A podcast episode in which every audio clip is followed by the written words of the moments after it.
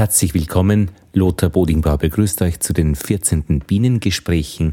Wir haben Mitte Juni. Es ist sehr viel los am Bienenstand. So eine Woche vor der Sonnenwende, da ist noch einiges zu tun.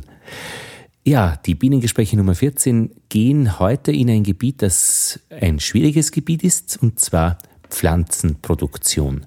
Pflanzenproduktion, da sind wir dann schnell beim Wort Pflanzenschutz und Pflanzenschutz ist eigentlich der Tod von Insekten. So einfach, ja, so einfach ist. Das hören wir uns an.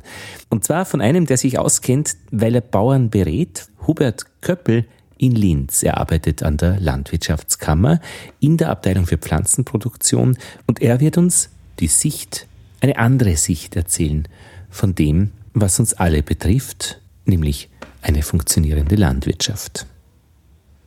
Zweiter Teil, es geht nach Graz zu Karl Kreilsheim. Er hat dort an einer Diskussionsrunde teilgenommen von der Universität Graz. Ja, bei dieser Runde sind die Bienengespräche ausgezeichnet worden, also dieser Podcast, was natürlich sehr schön war, als ja, innovatives Wissensvermittlungsprojekt und Karl Greilsheim ist Zoologe und er führt eine groß angelegte Untersuchung über Bienen in Österreich durch. Zur Bienengesundheit hat er vor kurzem die Überwinterungsdaten veröffentlicht und ich habe mit ihm ein kurzes Interview darüber geführt. Und im dritten Teil, ja, der Korrespondentenbericht, den habe ich aufgenommen direkt vor Ort in Wien auf der Wiener Staatsoper mit Heidrun Singer und Fritz Haselsteiner. Wir gehen dann gemeinsam hinauf auf die Oper und schauen uns die Situation am Bienenstand dort an. Und ich habe den Honig gekostet. Er war wirklich fantastisch. Ja, ein Dank noch gleich zu Beginn an alle, die die Bienengespräche auf die Schienen bringen, bringen die Biene auf die Schiene. Es ist wirklich toll. Äh, ich habe das erste Geld von euch in die Hand genommen und bin nach Linz gefahren, nach Graz gefahren und habe einfach Interviews machen können, die dadurch möglich sind. Danke auch jetzt an Mario, an Winfried und an Gabi und auch an alle anderen, die ähm, Geldbeträge überwiesen haben, einfach wirklich um Fahrkarten einzukaufen, um die Biene auf die Schiene zu kriegen, um Inhalte aus dem Landstrich draußen ins Radio, in den Podcast, ins Internet zu kriegen. Genug gequasselt, es geht los. Auf nach Linz zur Landwirtschaftskammer.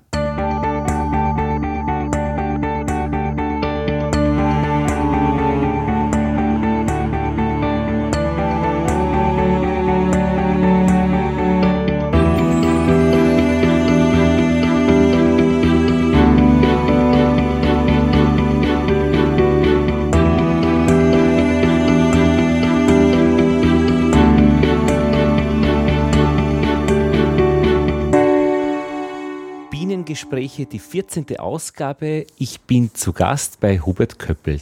Hubert, danke für die Einladung. Ja, danke fürs Gespräch. Ja, du bist ähm, an der Landwirtschaftskammer in Oberösterreich Berater in der Abteilung für Pflanzenproduktion.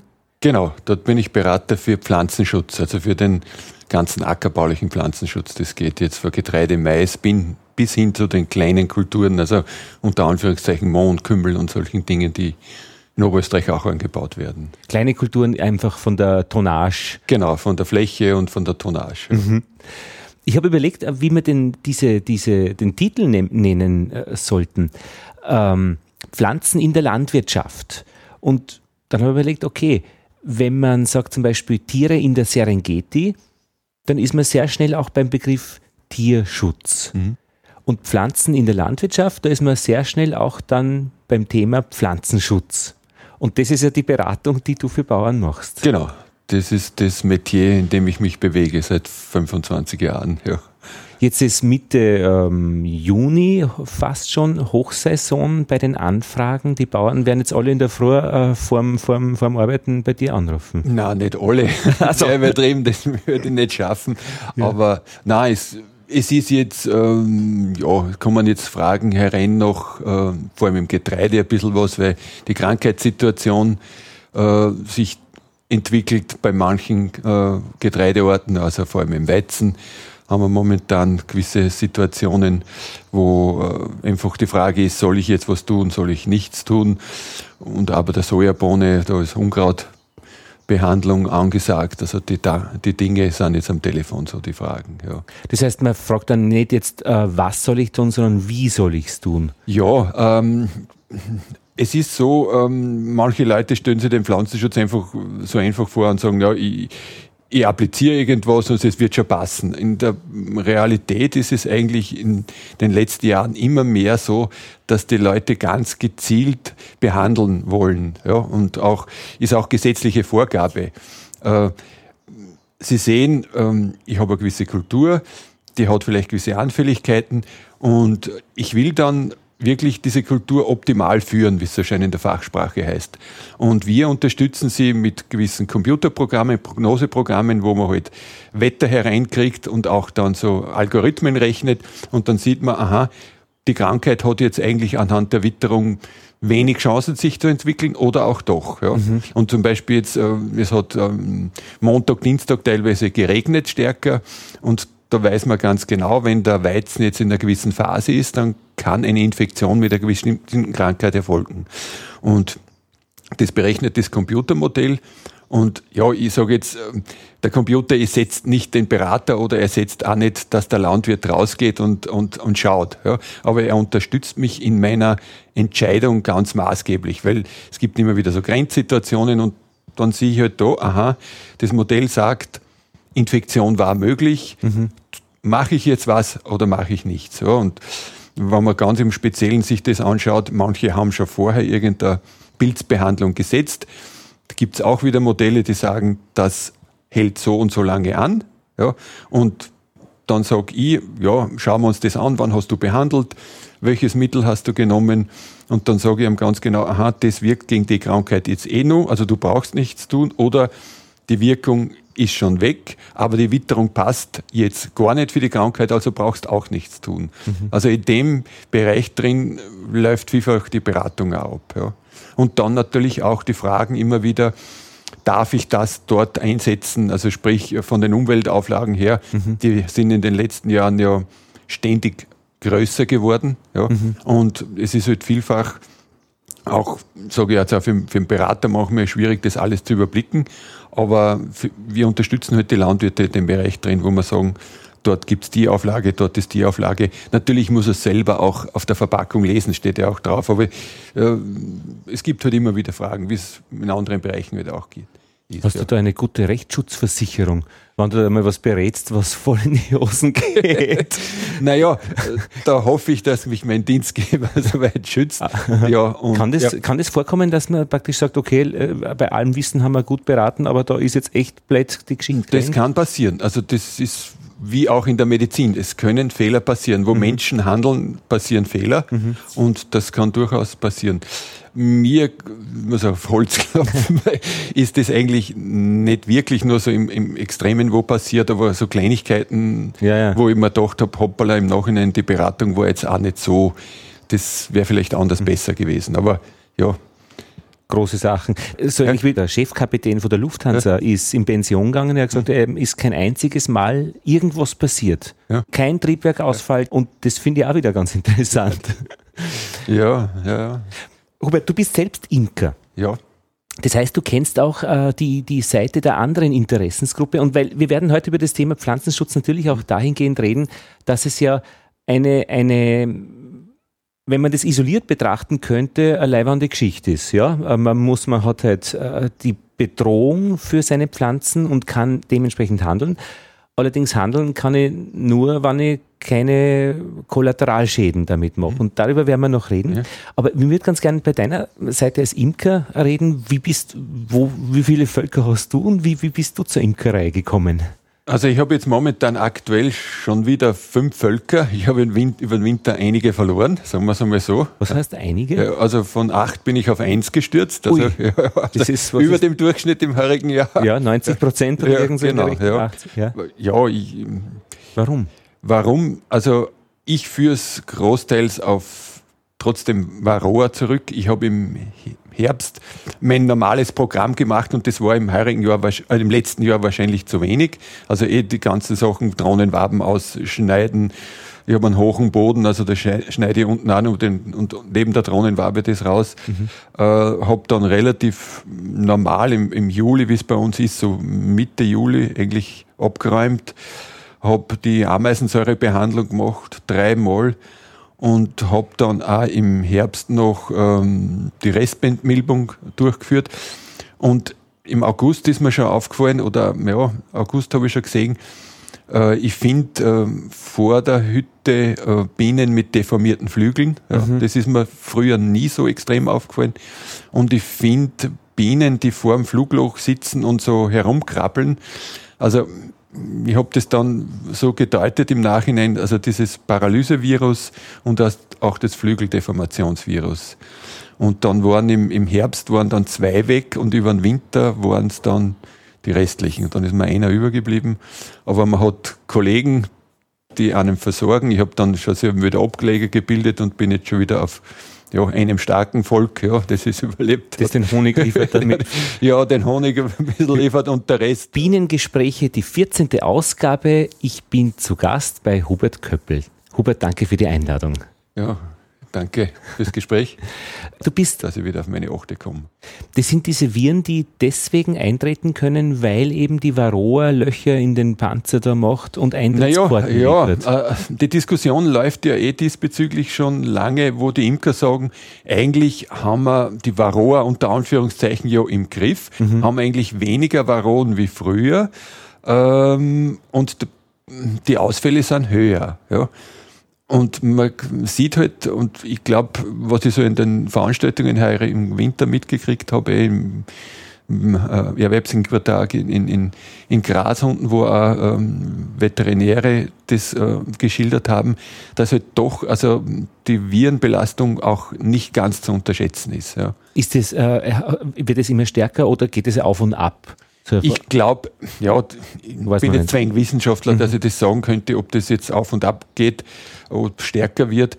Jedenfalls, die letzten beiden Winter waren nicht ganz optimal für die Biene unter Anführungszeichen. Angefangen hat es aus meiner Sicht schon, jetzt haben wir 15, 14, im, im Sommer 13, wo eigentlich ähm, ja, ein massives Honigjahr war, unter Anführungszeichen. Die Imker haben sich gefreut mhm. oder auch nicht dann im Herbst hinein, weil ich hätte damals auch im Herbst, im Juli abräumen wollen, aber da ist Tracht gewesen, Ende nie. Mhm. Ja, und das ist hineingegangen bis in den August. Mhm. Ähm, Im Nachhinein betrachtet war es großteils bei mir in unserer Region Melizitose, also den Honig, der nicht aus den Waben geht. Mhm. Ähm, die Bienen haben dann auf einen Teil Melizitose-Honig überwintern müssen. Der Winter war aber dann trotzdem so gut, unter Anführungszeichen, dass die Biene immer wieder ausfliegen hat können, das überlebt hat, weil sonst hätten sie eh den Winter wegen der ganzen Waldhoniggeschichte nicht überlebt. Mhm. Ähm, haben aber dann im Frühjahr sich nachdem kein Winter war, die Bienen teilweise durchgebrütet haben fast, ja, sich super entwickelt, waren stark und natürlich mit starken Völkern entwickelt sich auch die Varroa. Ja. Mhm. Und wir haben dann im, im Sommer 14 natürlich intensive Varroa-Befälle gehabt und, und ja, also das war sicher ein maßgebliches Problem und wird heuer, nachdem wieder gescheiter Winter war, müssen wir halt noch mehr Acht geben im heurigen 15er Jahr, weil die mhm. Situation ist wieder wahrscheinlich nicht einfach. Die Völker entwickeln sich jetzt gut. Ja, viel Völker, gute Entwicklung heißt auch viel Varroa, wenn ich nicht dementsprechend dagegen halte.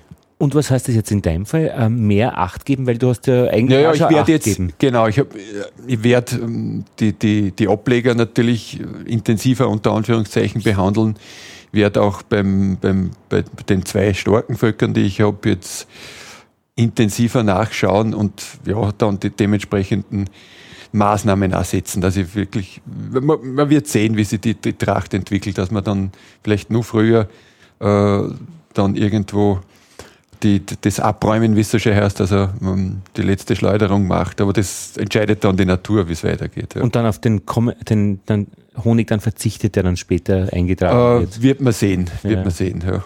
Verzichten kannst nicht wirklich. Du kannst die Biene ja nicht hindern. Am Honigsamen. Ach so. Ja, du kannst die Biene ja nicht am Honigsamen. Aber das wäre dann, die würde ja. den dann für den Winter, fürs Winterfutter schon ja, gut schreiben. Genau. Winterfutter gut schreiben, das ist halt eine zweischneidige Sache. Also wenn der Winter wirklich ein harter Winter wird, wie es bei uns im Müllviertel auch manchmal sein kann und du überwinterst auf Waldhonig, dann äh, der Waldhonig hat halt mehr Asche, wie es so schön heißt. Also Aha. sprich, die Biene überlebt ja im Winter mit dem Zuckerwasser unter Anführungszeichen, das ich ja da gebe, also einfüttere. Das hat weniger Aschegehalt und dann kann die Biene in der Kotblase natürlich das leichter sammeln. Ja. Wenn ich äh, sehr nährstoffreich äh, wie ein Waldhonig habe, dann wird die Kotblase irgendwann einmal voll und dann, wenn es nicht ausfliegen kann, dann war, haben wir gesehen, im Winter 5 auf 6 teilweise, wie der lange Winter war, dann koten sie halt in der Beute ab und das führt halt zu hm, Ruhr, Nosema und anderen mhm. Krankheiten. Das ist nicht optimal. Also das ist und ähm, mischen geht auch, dass sie einen Teil eigenen Honig haben und einen Teil, den man zufüttert? Ja, wenn es jetzt äh, Blütenhonig ist. Also in manchen Regionen gibt es im Herbst so, was der Imker dann auch nicht will, also das drüsige Springkraut zum Beispiel. Ja, genau. Ja. Das, das süßlich riecht in der Genau, Augen. ja, ja. ja, das, ist, ja, das fliegen sie natürlich an, auch an. Ja. ja. Und in manchen Regionen Sonnenblume, da hört man auch immer wieder. Ich sage das jetzt einmal noch nach, in ja, meiner ja. Region habe ich fast kein riesiges Springkraut und Sonnenblume habe ich nur ein paar in meiner Brache drinnen, die ich anbaue für die Bienen. Äh, und, aber von dem werden sie nicht fett, sage ich jetzt einmal, weil da ist mehr Facelia drin. Äh, also dann können sie überleben. Also es kommt auf den Winter drauf an und auf die Tracht, die sie da gehabt haben noch. Du hast vorhin gesagt, eben äh, in den letzten Jahren die Sache mit dem Waldhonig, das war eben so eine Sache mit dem genau, Waldhonig. Genau. Dass man ja, im, Winter, im Sommer 13 hat es wirklich auch äh, 12, 11 waren, da waren so sehr gute Jahre in unserer Region. Das muss immer mhm. nicht heißen, dass anders wo auch so war, war es halt mit dem Waldhonig hm, sehr gut. Mhm. Ja stimmt mein Eindruck so, weil man immer sagt, äh, praktisch die äh, Völker sterben und äh, Grund war Rohr, dass einfach die Herausforderung bei dieser Geschichte jetzt dem zu begegnen ist das Monitoring. Also ich muss einfach den Zustand meiner Völker gut kennen und ja. daraus abgeleitet ein Behandlungskonzept zu ent äh, äh, entwickeln, das angepasst ist dem Zustand. Dem Zustand. Ist genau. das da praktisch ja. da, da ein, ein Schlüssel? Ein Schlüssel, ja. Und rundherum natürlich auch schauen, dass ich immer aktive Königinnen haben. Also sobald die Königin ein bisschen älter wird, ist vielleicht der Putztrieb nicht mehr so ausgeprägt. Also all diese Sachen, dass ich Waben äh, gesund, also Wabentausch, äh, dass ich immer relativ frische Waben habe, nicht alte Waben. Also all diese Dinge, imkerliches Handwerk einfach. Mhm. Ja. Und ja, da passieren halt auch immer wieder Fehler und die mhm. habe ich wahrscheinlich ich auch gemacht. Äh, dass es so weit gekommen ist. Ja. Mhm. Wie bist du zur Imkerei gekommen? Naja, mein Großvater war Imker. Ja, und bei dem war ich ja, als, als, als, als kleiner Bur teilweise schon mit dabei. Da hat es mir aber noch nicht so mm, groß interessiert, muss ich sagen. Und dann als Student an der Universität für Bodenkultur habe ich da mehr Interesse gehabt und dann habe ich äh, dort auch vom Professor Böckhacker die, die Vorlesungen besucht und der war am Institut für Bienenkunde in Lunz, Lunz am See. Genau, ja, genau. das gibt es nicht mehr. Gibt es nicht mehr, es ist in der AGE. Also der Bienen, der ja. Bienenmann, Professor ja. Böckhacker. Genau. Mhm. Dort äh, habe ich dann äh, ja, die Vorlesungen besucht und habe dann daneben schon mit dem Großvater mitgearbeitet und mhm. Habt ihr selbst eine Landwirtschaft gehabt daheim, oder? Naja, kleine Landwirtschaft. Ich sage immer, zwei Kühe, zwei Schweine, sechs Hühner. Das war unsere Landwirtschaft. Ja. Und ein paar Bienenvölker. Und ja, ein paar Bienenvölker, genau. Mhm. Ja, das, ja. das heißt, du hast dann praktisch dieses Wissen von der ja. Universität eigentlich dann mit dem Großvater seiner praktischen Erfahrung in Verbindung gebracht. Genau, in Verbindung gebracht, ja. Und seit ja, 89 habe ich dann wirklich selber geimkert, weil der Großvater war dann schon 85, ja, ja ist 95 geworden, ja, als Imker. Und ja, und dann 1990 bin ich dem Verein beigetreten, also bin jetzt 25 Jahre Imker. Ja. Und wenn die eine Biene sticht, ist mit deiner Hand geschwollen oder ist es nur. Äh, nicht viel. Nicht viel. Nicht viel, ja. Ist, Der Finger wird bei mir nämlich schon immer größer. Ja, also, ein bisschen. Ja, das Bienenstechen ich schütze mich jetzt nicht mit einem großen Overall oder was. Ähm, mag auch das nicht so, wenn ich mit der Haum um dumm renne. Also, man muss halt auch immer wissen, wie die Bienen aufgelegt sind. Du merkst eh, wenn du zu ihnen gehst und aufmachst, sage ich jetzt einmal, wie sie sich verhalten. Es ist natürlich nicht immer einfach, du musst manchmal arbeiten, obwohl es den Bienen auch nicht gefällt, das ist von der Witterung her. Aber ja, manchmal sticht die halt eine und es kommt an manchen Stellen, wirst du mehr geschwollen und manchen nicht. An die Hände wie ich gar nicht mehr so geschwollen, aber wenn man irgendwo am Auge oder wo auch nicht erwischt einmal, das, ja. Schaut da nicht gut aus, die Tage drauf. Ja, na, das geht relativ schnell wieder vorbei. Also, ja. Und, ja. Mit dem muss man leben als Imker und, und außer man ist allergisch natürlich, das ist eine andere Sache, aber ja. Ja, jetzt ähm, Thema Pflanzenschutz. Pflanzenschutz, das wäre meine Frage, heißt, ähm, jetzt übertrage ich es auf die Bienen, dann, wenn wir gegen die Varroa behandeln, dann ist es Bienenschutz. Genau, Tierschutz, wie es so schön heißt. Tierschutz, genau. Ja. Da töten wir allerdings eben die Varroa-Milbe. Das heißt, äh, der Schutz des einen, der Biene, ist mit dem Tod des anderen, der Milbe, verbunden. Mhm. Ist es im Pflanzenschutz genauso? Der äh, Schutz der Pflanze ist eigentlich immer mit dem Tod von etwas anderem verbunden? Ja, ist es genauso. Ja. Also ich bringe auch, wie man, wenn man jetzt das mit der Biene vergleicht, ich bringe auch nicht Olivaron um. Also ja, also man sieht ja, man kann die also den, Ausrottung ist die Ausrottung Schön wäre es allerdings schon. Also naja, schön. Wenn ich sage immer, die Natur hat das so eingerichtet, dass man gewisse Sachen relativ schwer, Gott sei Dank, ausrotten kann. Der Mensch schafft es immer wieder, dass gewisse Sachen, aber auch die Natur, muss man sagen, hat ja früher auch schon gewisse, die Saurier sind auch ausgestorben, ja, ohne Zutun des Menschen irgendwo. Aber ähm, die Natur richtet das großteils so ein, dass es immer wieder irgendwelche Auswegstrategien gibt. Und das ist natürlich auch im Pflanzenschutz so, dass gewisse Krankheiten, Schädlinge immer wieder überleben. Ja, also der Wunsch mancher Landwirte oder auch mancher Imker, dass man das jetzt schaffen könnte, das ist, der ist illusorisch, sage ich jetzt einmal. Ja. Mhm, also, hypothetisch. Ich meine, ja. man ist auch ganz gut ohne Varroa zurechtgekommen. Also ja. gefragt hat man ja nicht extra drum. Also mhm. wäre es schön, wenn sie auch wieder weg, äh, wieder heimfahren würde, Nein, wo immer sie herkommen. Das, das äh, so Realist, Realist bin ich, wie, zum Beispiel, jeder haben wir jetzt wieder beim Pflanzenschutz und beim Maiswurzelbohrer, der ist 1991 aus den USA oder um die 90er Jahre nach Europa gekommen und wie der Kartoffelkäfer vor Jahrzehnten, wir werden den Maiswurzelbohrer nicht mehr wegbringen. Ja, also der ist da, mit dem müssen wir leben und halt schauen, so gut wie möglich, dass wir damit leben können. Ja. Der Maiswurzelbohrer ist verbunden mit den Neonicotinoiden. Ja. Ist das nur ein Mittel, äh, das den bekämpfen kann oder gibt es da Alternativen? Auch weil Neonicotinoid ist ja die Sache, ist ein Nervengift. Ja. Und äh, wenn das die Biene trifft, äh, ist sie erledigt. Das wollen äh, wir ja nicht. Genau, das wollen wir nicht.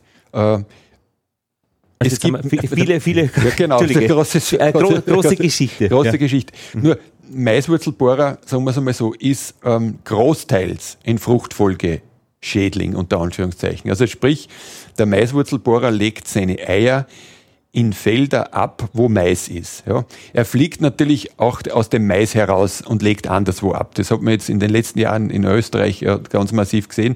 Aber hauptsächlich legt er mal im Maisfeld ab, wo er sich befindet.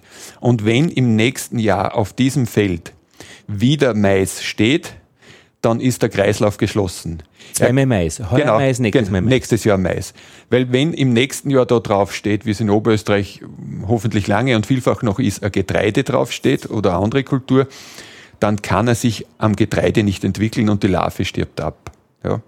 Natürlich ist es ja so, wenn ich einmal ein sehr großes eine sehr große Käferpopulation habe, dann fliegen halt viele Käfer auch irgendwo heraus und legen dann in der Nachbarparzelle, und das ist in Oberösterreich, fürchte ich, halt ein bisschen äh, was positiv ist, werden Zwischenfrüchte angebaut, die blühen vielleicht, das ist attraktiv für Maiswurzelbohrer, dann legt er halt in dieser Zwischenfrucht ab und im nächsten Jahr kommt dann ein Mais drauf, dann ist trotzdem der Kreislauf geschlossen. Mhm. Also wir werden mit Fruchtfolge den Maiswurzelbohrer nicht ausrotten können, aber ich bin guter Hoffnung, dass wir mit einer Fruchtfolge, soweit es halt irgendwie geht, dann doch ähm, die Schäden hintanhalten können. Dass man einfach sagt, wir haben den Maiswurzelbohrer da, aber er ist unter einer Schwelle, wo man nicht aktiv jetzt äh, Bekämpfung machen muss. Wie bei, äh, bei der Varroa die Schadschwelle. Genau, ja, ja, Schadschwelle, genau. Ähm, es gibt natürlich dann auch beim, beim Maiswurzelbohrer Methoden jetzt ähm, auf biologischer Art dem auch Herr zu werden. Also es gibt Nematoden, die biologischen das also Würmer, gell? Genau, so Fadenwürmer, wie sie in der Fachsprache heißen, die einfach den die Larve des Maiswurzelbohrers parasitieren und die Larve stirbt dann ab. Das ist eine Möglichkeit und dann gibt es jetzt heuer das erste Mal größer probiert Pheromone, also Sexualduftlockstoffe. Also ich sprühe ähm, den Duftlockstoff der äh, Maiswurzelbohrer Weibchen in den Bestand und die Männchen kennen sich auf Deutsch gesagt nicht mehr aus, glauben überall sind Weibchen und fliegen ganz äh, drehen durch. drehen durch, genau, drehen durch. Klingt schön in der Theorie, man muss sehen, ob es in der Praxis dann auch wirklich so gut funktioniert. Gibt es im Obstbau ähnliche Sachen, im Weinbau ähnliche Sachen, aber man wird einmal sehen, wie es im, im, im, Ackerbau auch funktioniert. Aber da gibt es Ansätze und dann gibt es halt natürlich noch chemische Methoden, und da war halt eine, ähm, das Anwenden von gebeiztem Saatgut, Neonicotinoid gebeiztem Saatgut. Ja.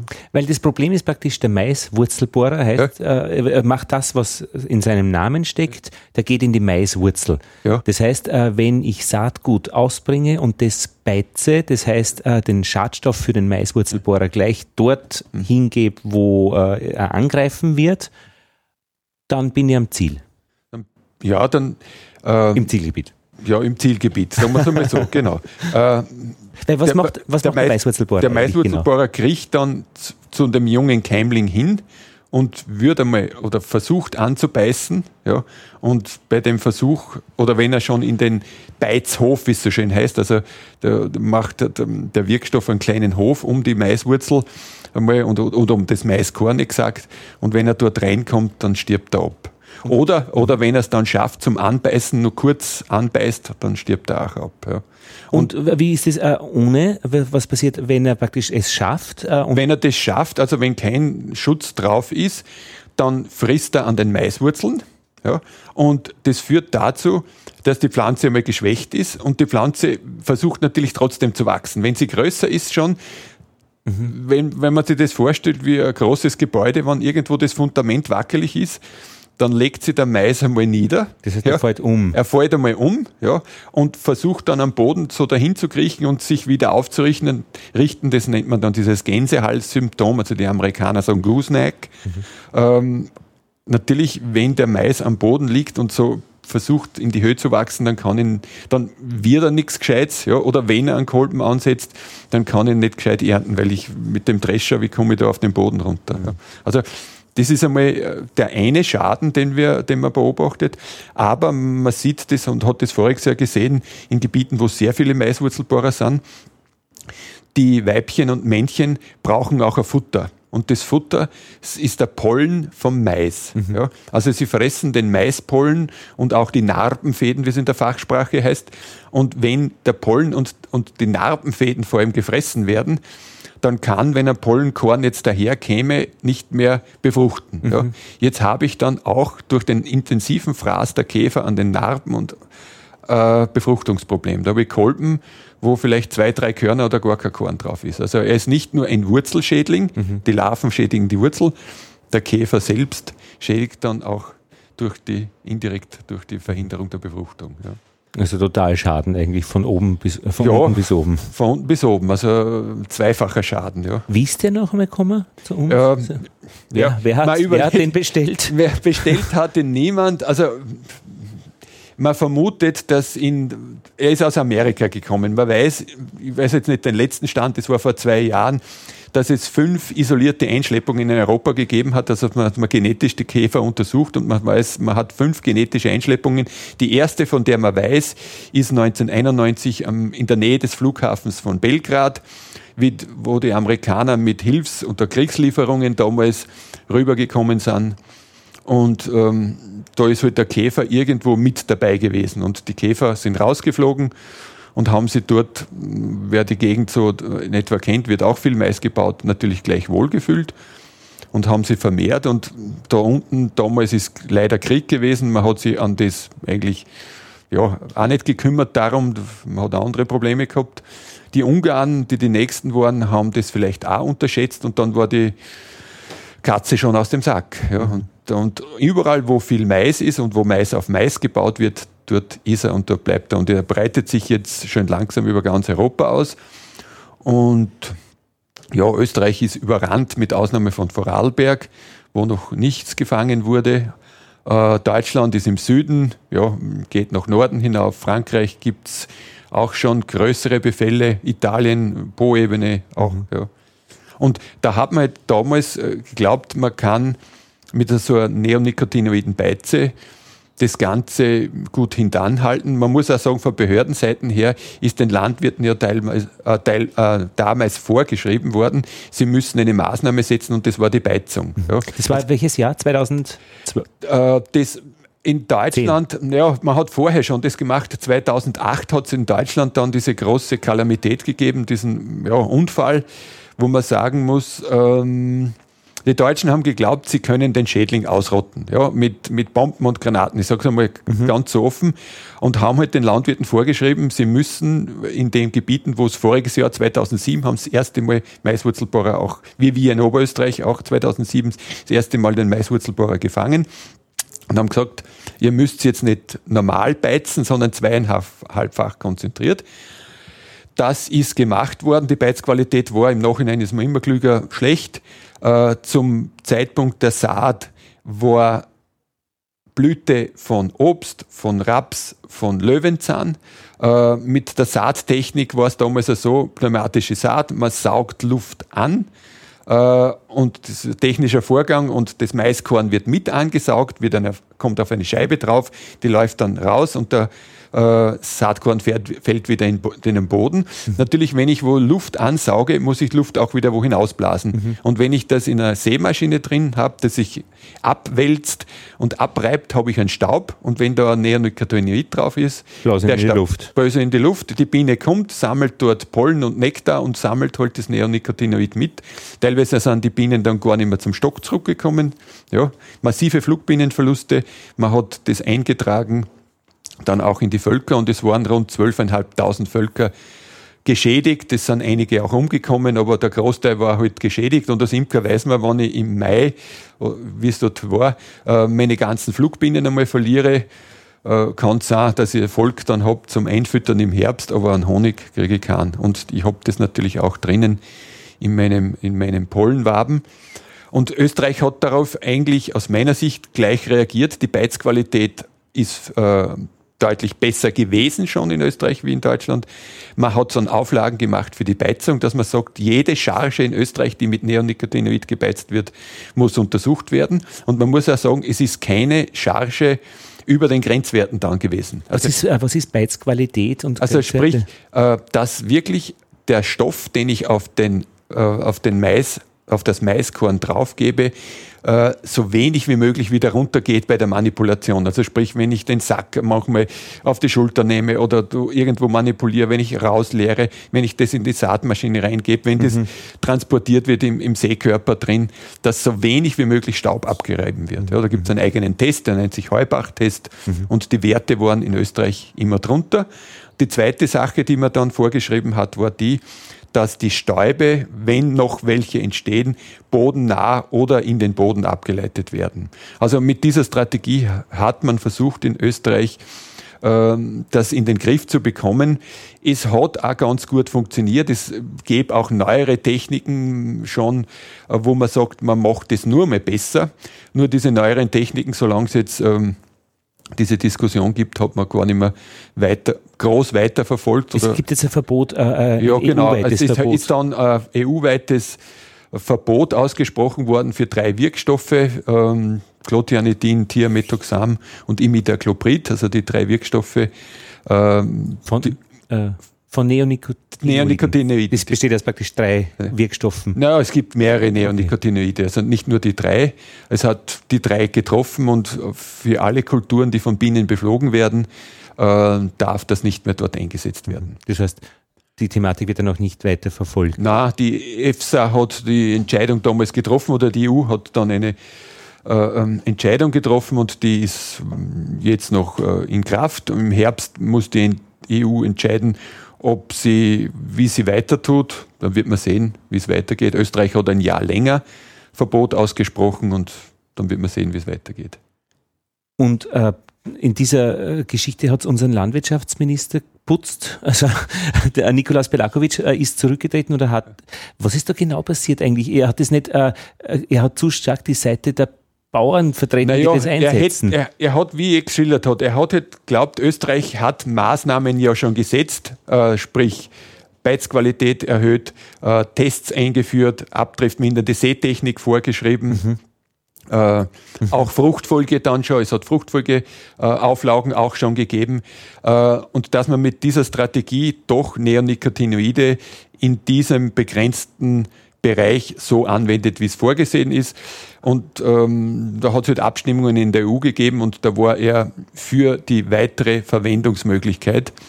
Und das ist halt ähm, politisch und medial nicht gut angekommen, sagen wir es einmal so. Ja. Mhm. Also eh die ganzen Sachen, die dann medial gelaufen sind, hm. 2013, haben, waren halt ein Mosaikstein, warum er damals dann mhm. nicht weiter Landwirtschaftsminister war oder geblieben ist. Ich meine, weil das zeigt eigentlich schon auch äh, dieses Spannungsfeld der Interessensgruppen. Also das ist, das ist auch für mich, mich das Faszinierende an diesem, an diesem System, ja. ähm, dass es praktisch so, äh, jeder tut in seinem Bereich. Also ja. die, die CERN-Forscher ja. forschen am Teilchenbeschleuniger, niemand fragt je irgendwas, was macht sie da eigentlich.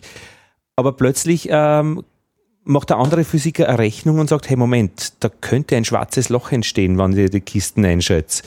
Und dann könnte jetzt der, der irgendein Wissenschaftler ähm, auch das still machen mhm. und das denen sagen und die äh, schnapsen sich das aus. Nur, da gibt es dann so eine Verbindung zur Öffentlichkeit, dass auf einmal das in die Luft geht und sagen, ihr seid ja wahnsinnig, was macht's denn ihr da eigentlich? Und dann kommt man drauf, äh, die, wir haben eigentlich diese Wissenschaftler in CERN jetzt schon jahrzehntelang nicht mehr gefragt, was sie da eigentlich machen. Ähm, und ist peinlich daran erinnert, da sollten wir doch immer wieder mal fragen, was sie tun. Ich meine, bei, wir haben das ja eigentlich, wir fragen ja auch nicht oft noch bei den Bauern äh, jetzt konkret, äh, was sie eigentlich tun. Wir kriegen sie auch immer nur in die Medien mit. Mhm.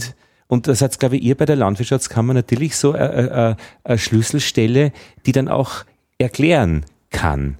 Also die, die eben sagen, was wir machen. Und wenn du jetzt beschreibst, eben wie die Neonicotinoid-Ausbringung funktioniert, ist das was anderes wie das, was man in den Medien hört. Also praktisch, wo dann äh, äh, sagt, ja, boah, der Biene, also und das ist die verkürzte Sache. Genau, es ist halt vielfach diese verkürzten Sachen. Ähm, die Biene ist ein Sympathieträger. Genau, äh, die Biene ist dort wirklich, wo früher manchmal die Biene vielleicht, ja, die sticht und, und, und ja, ja und ich sag, na, und mancher Konsument sagt, ja, in meinem Rasen will ich keinen Weißklee drinnen haben, ja. wo ihr Imker sagt, den brauchen wir eigentlich. Weiß ja, weil wenn meine Kinder da drüber laufen, dann könnt sie ja stechen oder was das hat sich völlig gewandelt. Also die Biene ist momentan in. Ja. Aber auch mit Hilfe dieser, dieser Neonicotinoid-Geschichten, weil ja. viele Imker haben eben äh, gesagt, okay, wir müssen da jetzt was machen. Ja. Äh, deswegen fange ich jetzt mit der Imkerei an. Das hat doch der Imkerei einen riesigen Boom beschert. Letztlich. Ja, ähm, das ist richtig, ja. Äh, ich hoffe, dass alle auch dabei bleiben, ja, jetzt, ja. die damals ja. auf den Zug mit aufgesprungen sind. Und äh, na, es ist ja eh löblich, wenn es wieder mehr Imker gibt. Ich war in meinem Verein lange Zeit äh, der Jüngste und bin jetzt 52. Ja, Also das war, ja, also dort, wie ich eingetreten bin, war ich absolut der Jüngste. Jetzt haben wir auch schon wieder deutlich Jüngere und das ist ja positiv. Ja. Also ich sehe das ja eh positiv, dass, dass jetzt wieder viel Interesse da ist für die Imkerei und dass es wieder junge Leute gibt, die sich auch dafür interessieren. Aber es ist eben wirklich diese Interessensgruppengeschichte eben ja. und diese auch natürlich äh, auch diese Humorlosigkeit, äh, wenn es um den Tod geht und Pflanzenschutz ist der Tod von eben, wie wir besprochen haben, von angreifenden Insekten oder glaube anderen äh, Pflanzen, also äh, ja, und, und ich, Pilzen und Pilzen und Unkräutern. Unkräutern, ja. genau. Äh, dann ist man da sehr humorlos, also eh wir alle ja. eigentlich. Hm. Ähm, fachlich, wenn man arbeitet, schaut die Geschichte natürlich wieder anders aus, aber auch von den Interessensgruppen her ist es natürlich immer ein Abstecken mhm. der, der, der Interessensgründe. Genau. Ja. ja. also es ja. ist, einer alleine kann es nicht machen. Mhm. Der Landwirt Ist ja kein böser Mensch. Nein, der Landwirt will ja auch nicht, jetzt sage ich mal, manchmal kommt es so rüber, wenn der Landwirt einfach, ja, so, der denkt nur an die Vernichtung draußen seiner genau. Feinde, unter Anführungszeichen, er denkt nur ans Geld, aber er arbeitet halt in der freien Natur und, und muss mit der Natur leben und da gibt es eben irgendwo auch Krankheiten, Schädlinge und Unkräuter, wo seine Kulturpflanzen damit konkurrieren und äh, man bewegt sich heute halt in einem Rahmen, wo man sagen muss, ja, das kann ich noch tun, das muss ich tun oder das sollte ich jetzt nicht tun. Ja. Und wir versuchen halt den Landwirt, soweit es möglich, da haben wir wieder beim integrierten Pflanzenschutz, das mancher sagt, na ja, das ist halt vielleicht nur ein Schlagwort, aber wir versuchen schon unseren Landwirten mit der eigenen Warendienst-Homepage und, und, und Aussendungen, E-Mail, SMS, also es läuft eigentlich, wie es in anderen Bereichen auch läuft. Viele Konsumenten wissen ja das gar nicht. Also das rennt auch relativ mit Hightech ab, also mit den neuen Medien, all diese Dinge. Äh, dort läuft es in der Landwirtschaft, äh, kann man ja nicht abkoppeln. Mhm. Und das ist halt vielleicht auch manchmal so, dass die Landwirtschaft draußen so aus, ja, da fährt noch einer mit so einem alten 15er Steirer-Traktor und hat hinten halt einen Anhänger dran das gibt's auch noch, ja, aber. Es gibt aber auch den anderen Traktor, der ganz der große, wo dann mhm. ordentlich außergespritzt wird. Der spritzt schon wieder, du. Genau, der spritzt schon wieder, muss denn das sein, äh, das, ich kriege die Telefonate auch von den Konsumenten mit. Ach so, ja. die rufen auch bei dir an und ja, sagen, ja, was, ist da, also, was ist da los? Ja, es gibt immer wieder Sachen, wo, wo, wo die Leute fragen, mussten das sein? Und der Nachbar, genau, der Nachbar, darf der das? Darf der das, genau. Kann ihn anzeigen. ja, es muss nicht einmal so weit gehen. Ich sage immer, wichtig ist, dass die Leute miteinander reden. Also, und da, da nehme ich die Landwirte mit einer und da nehme ich den Konsumenten mit einer. Also es braucht eine Gesprächsbasis. Das ist wie in anderen Bereichen auch. Also wenn sie einigermaßen Gesprächsbasis haben, äh, ich sage es auch immer wieder die Imker, wenn sie irgendwo hinwandert, schaut, dass wisst, wo der nächste Landwirt da ist, wenn ich die Bienen wohin stehe, zu einem Raps oder was, dann müsste mich eigentlich eh dort in der Gemeinde anmelden, dann schaue ich auch, dass ich irgendwo hervor, welcher Landwirt ist das, rede ich mit zusammen.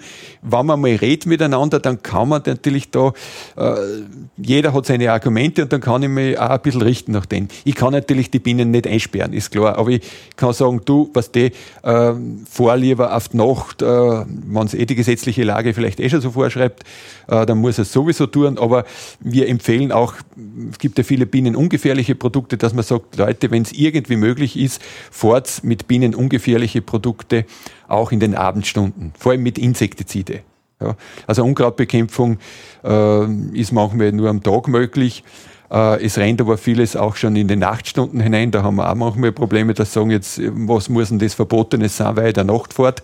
Ja, da gibt es auch. ja, ja. Nein, aber äh, fachlich ist die Nacht äh, sehr interessant. Es geht kein Wind. Ja. Es ist ähm, vielleicht auch ähm, äh, von der Hitze nicht so. Ja, jetzt haben wir es vielleicht ja, im Sommer nicht so, aber dass ich auch fachlich sage, äh, später Abend oder in die Nachtstunden hinein ist der optimale Zeitpunkt, da um zu applizieren, wenn ich was mache. Und darum sich zusammenreden in dem Bereich. Ich weiß eh, es ist manchmal nicht einfach der Landwirt sagt, ich habe jetzt äh, da zu behandeln, der Wetterbericht sagt, es ist schlecht morgen, ich muss heute das noch tun. Äh, machen wir auch am Wochenende, die anderen sagen, ja, jetzt habe ich ganze Woche gearbeitet, jetzt sitze ich am Freitag am Abend auf meiner Terrasse und was sehe ich auf meiner Terrasse? Jetzt fährt da einer mit der Spritzen vorbei. Ja. Ähm, wobei man auch sehen muss, wie gesagt, die Technik schreitet da auch fort. Hm, viele technischen Errungenschaften, man hat jetzt schon abdriftminderte Düsen. Ja, also sprich, es sind nicht mehr so, es staubt nicht mehr so wie früher. Man sieht in den Medien viele so alte Büllen noch, wo einfach eine Staubwolken hinten noch ist. Das kann es dort und da vielleicht auch noch wo geben, aber die breite Masse der Landwirte hat eigentlich schon abdriftminderte Technik, äh, fährt auch mit äh, bestimmten Geräten, die einfach vom, vom, vom technischen Standard her schon deutlich höher sind wie früher. Ja. Das heißt, äh, im, im handwerklichen Einsatz dieser Mittel ist einfach viel, was man gewinnen kann an Schadenverminderung für Unbeteiligte. Ja. Und ich meine, wenn du sagst, reden miteinander, das ist praktisch so diese die österreichische äh, Art, äh, die Dinge zu regeln. Und wenn man halt keine Gesprächsbasis hat, dann ähm, ist es halt blöd.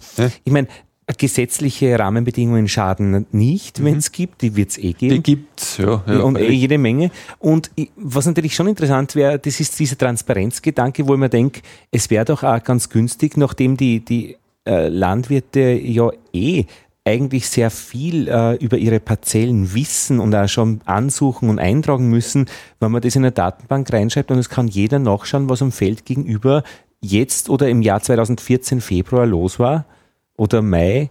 Das haben wir nicht, gell?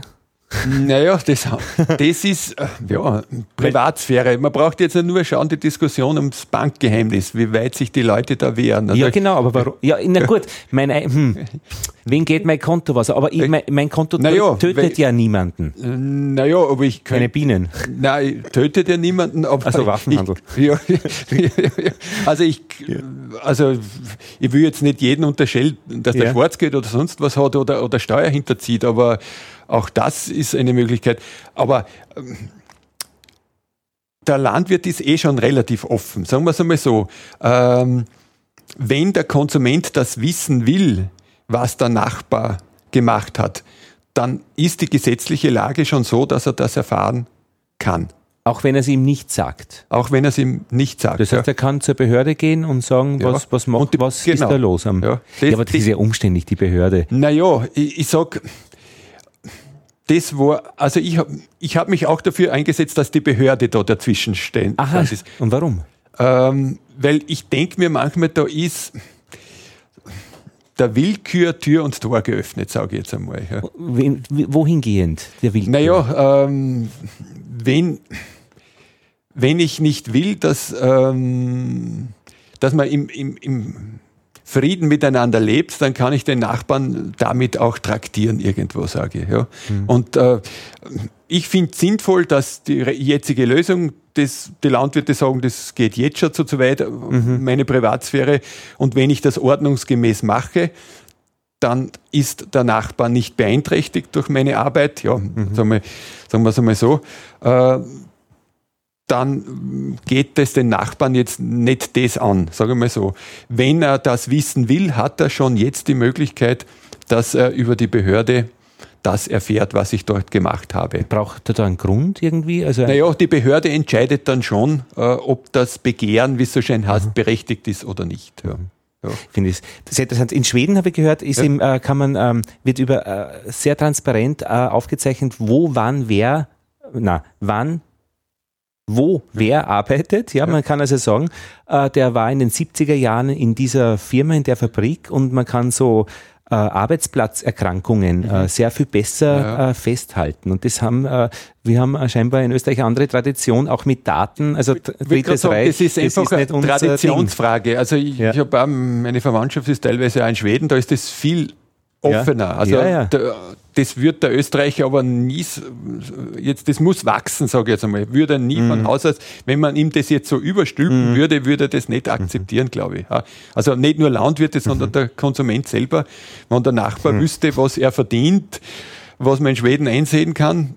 Oder die Stromrechnung. Genau. Gott, das, ja, wenn wir jetzt die Diskussion über Smart Meter oder sonst was ja. jetzt, also Österreich ist da halt anders gestrickt. Ist anders gestrickt, genau. Ja, ja. Weil immer, äh, ich kann mir schon vorstellen, also dass, dass zum Beispiel Konkurrenz, äh, natürlich wirtschaftliche Konkurrenz, aber da fällt mir wenig ein. Warum soll, äh, ich meine, wenn viele Leute Getreide anbauen, mhm. ähm, ja, also unter den Landwirten ist es auch vielleicht so, dass einer sagt, ich äh, habe eine gewisse Strategie, das mhm. soll der Nachbar jetzt nicht wissen. Nicht wissen, ja. Mhm. Das ist ja Unternehmer, mhm. sagen wir mal so. Also mhm. der Bauer ist auch in einem gewissen Sinne Unternehmer, dass er sagt, äh, mhm. Ich mache das auf meine Art und das brauchen nicht alle wissen. Das ist jetzt vielleicht ein bisschen übertrieben. Wir haben in der Landwirtschaftskammer eigentlich teilweise den gegenteiligen Weg eingeschlagen mit unseren Landwirten. Wir haben Arbeitskreise, ja, mhm. wo die Landwirte sich treffen und untereinander das Wissen austauschen. Mhm. Also da gibt es sehr viele Arbeitskreise, seien es jetzt im, Ackerbau, aber wir haben auch ein paar Bodenwasserschutzberatung, mhm. äh, wo wo einfach eh diese ganzen ökologischen Themen und auch Lernen dabei ist. Genau, genau wo mhm. man das eigentlich in Kleingruppen den Landwirten näher bringt. Und das, äh, sage ich, bringt mehr, als wenn ich das jetzt groß in der Zeitung schreibe. Das tun wir auch. Also es wird in den Medien natürlich veröffentlicht, in unseren Medien und anderweitig. Aber diese Kleingruppen bringen dem Landwirt sehr viel. Also da bringt man so Gruppen 10, 15, 20, maximal 20 Leute, bringst eigentlich sehr viel rüber zum, zum Praktiker selber. Und dann ist es ja so, dass die Landwirte dort untereinander zum Diskutieren anfangen. Ja. Und wenn es eine ehrliche Gruppe ist, dann wird dort wirklich ehrlich äh, die Meinung ausgetauscht und da lernt man eigentlich sehr viel. Ja. Das gibt es in anderen Bereichen auch, wo man sich jetzt in so Kleingruppen zusammentut und, die eigenen Probleme durchdiskutiert und dann auf Lösungen kommt. Und das forcieren wir, forcieren wir relativ stark. Also Frauen, Frauenanteil in diesen Gruppen 3%? Äh, bei den Imker ist es schon höher. Also äh, naja, bei den Imker, das würde ich so sagen, wie bei, naja, wie bei den Imker. Also äh, in diesen Gruppen, also vom, vom, vom Papier her sind, ist der Frauenanteil in der Landwirtschaft deutlich höher, ja, ganz klar. Und es ist auch, na, ich kann es jetzt nicht sagen, wie viel in meinem Metier, wo ist ich im Pflanzenschutz in diesen Bereichen, aber da sind auch immer wieder Frauen mit dabei. Ja. Mhm. Es gibt auch Frauen, die, die, die interessiert das. Ich habe erst gerade, bevor ich zu dir rübergegangen bin, ein Gespräch gehabt mit der Dame, die, die, die da auch voll in der Materie drinnen ist. Merkt man da einen Unterschied, wie, das, wie, die, äh, wie die Frauen dann reden? Ich muss da ehrlich sagen, eigentlich nicht. Aha, eigentlich nicht. Das, heißt, das ist dasselbe Ding und, und das Landwirtschaft. Ist, genau, das ist dasselbe Ding, die stellt jetzt nicht wirklich andere Fragen auch wie die Männer so. Ja. Also würde mir jetzt nicht so auffallen. Mhm. Ja. Ja.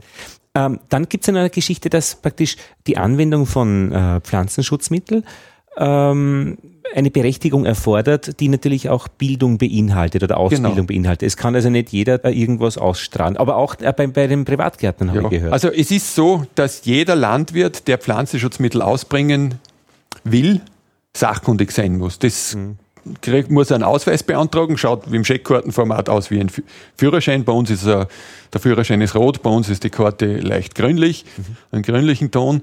Ähm, und ähm, das kriegt er aufgrund seiner Ausbildung, ja, also wenn er diverse Schulen absolviert hat oder wenn er bei uns Kurse gemacht hat. Mhm. Und dieser Ausweis gilt dann sechs Jahre und nach sechs Jahren muss er wieder äh, fünfstündige Weiterbildung machen. Ich sage über der Führerschein, den er den einmal fürs Kfz gemacht hat, da ist er immer und ewig. Mhm. Sachkundig fürs Autofahren. Gut, da ändert sich ja jetzt nicht so viel. Naja, naja, ja, ja. Also ich denke mal schon, manchmal, da ändert sich auch einiges. Also, ja. ja. Also es wäre manchmal vielleicht, äh, ja, aber das ist, okay, andere, das andere, ja, genau. das Thema. Aber äh, und es müssen in Oberösterreich auch die Hobbygärtner einen Kurs machen, die kriegen keinen Ausweis, weil mit dem Ausweis bin ich dann auch berechtigt, Pflanzenschutzmittel einzukaufen. Wenn ich den Ausweis nicht habe, dann bekomme ich als Hobbygärtner nur mehr fix fertig angesetzte Präparate, also wo ich mir dann wirklich nimmer ausrechnen muss, was ist jetzt zweiprozentig. Mhm. Ja, das ist manchmal auch eine Hürde, sage ich. Ähm, und das nächste ist dann, ich kriege vielleicht nur mehr Kleinpackungen bis 500 Quadratmeter. Ja, größere Packungen bekomme ich dann nicht mehr. Mein Vater hat einmal mit Roundup eine Fläche ja. behandelt gegen diesen äh, Knöterich japanischen. Ja. Es war verbrannte Erde, das war aus. Maus. Aber er kommt wieder, der Japan-Knöterich. Also mit Roundup. Das ist dieses Glykos Glyphosat, Glyphosat, das verboten werden soll, glaube ich, oder? oder äh, verboten, ich hoffe nicht, dass verboten wird. Ja. Aber, äh, Warum nicht? Ähm, ähm, Glyphosat ist, ähm, wenn man es richtig anwendet und gezielt einsetzt, äh, ein Bestandteil in der, in der ackerbaulichen Produktion, ja, sage ich einmal so. Äh, und die Landwirte, ich sage ja immer, es wird manchmal so kommuniziert, wie wenn man sagt, äh, ja, hoppala, die spritzen das einfach, weil es lustig ist es kostet was und das ist nicht gerade billig. Äh, und wenn Sie jetzt mit Landwirten diskutieren, also die äh, Glyphosat-Diskussion geht einer sehr, sehr nahe, muss man sagen. Warum? Warum? Naja, ähm, Sie sehen, gewisse Produktionsweisen würden relativ erschwert, wenn ich den Wirkstoff nicht mehr hätte. Ja, also viele positive Sachen, die es gibt. Also Was heißt das konkret? Viele Produktionsweisen? Äh, äh, wenn ich jetzt Erosionsschutz irgendwo betreibe und, und, und Grünflächen anlege, ja, das nicht abschwemmt oder so, äh, wo Unkräuter kommen, die ich sonst nicht mehr äh, wegkriege, ja, dann, dann äh, ist Glyphosat doch immer wieder ein, eine Lösungsmöglichkeit. Vor allem im Bereich, äh, wie gesagt, ähm, äh, Erosionsschutz und so auf Hängen, wo, wo, wo was angebaut wird, da will ich ja als Landwirt das immer grün halten. Ja? Und wenn ich dann wieder was anbaue und es sind sehr viele Unkräuter, muss man sagen, es wachsen auch dann Unkräuter unter diesen äh, ähm, Begrünungen und wenn ich diese Unkräuter wieder wegbekommen will, dann brauche ich halt manchmal auch Glyphosat. Ja. Und wenn das nicht mehr ist, dann, dann wird halt so eine Sache schwieriger. Was macht das Glyphosat eigentlich oder was ist das für? Ja, ist, wie es so schön heißt, ein Herbizid, das halt in gewisse Stoffwechselvorgänge der Pflanze eingreift, der grünen Pflanze. Solche Stoffwechselvorgänge, sagt uns die Wissenschaft, hat der Mensch nicht. Darum ist es für Menschen, aber die Diskussion läuft ja momentan, mhm. äh, laut deutschen Behörden äh, nicht wirklich gefährlich. Es gibt da andere Meinungen dazu und das wird im Sommer und im Ende vom Jahr muss dann die Europäische Union oder die Europäische Lebensmittel- und Sicherheits, äh, Futtermittelsicherheitsagentur da Entscheidung treffen. Äh, dann wird man sehen äh, in dem Bereich, äh, wie es weitergeht.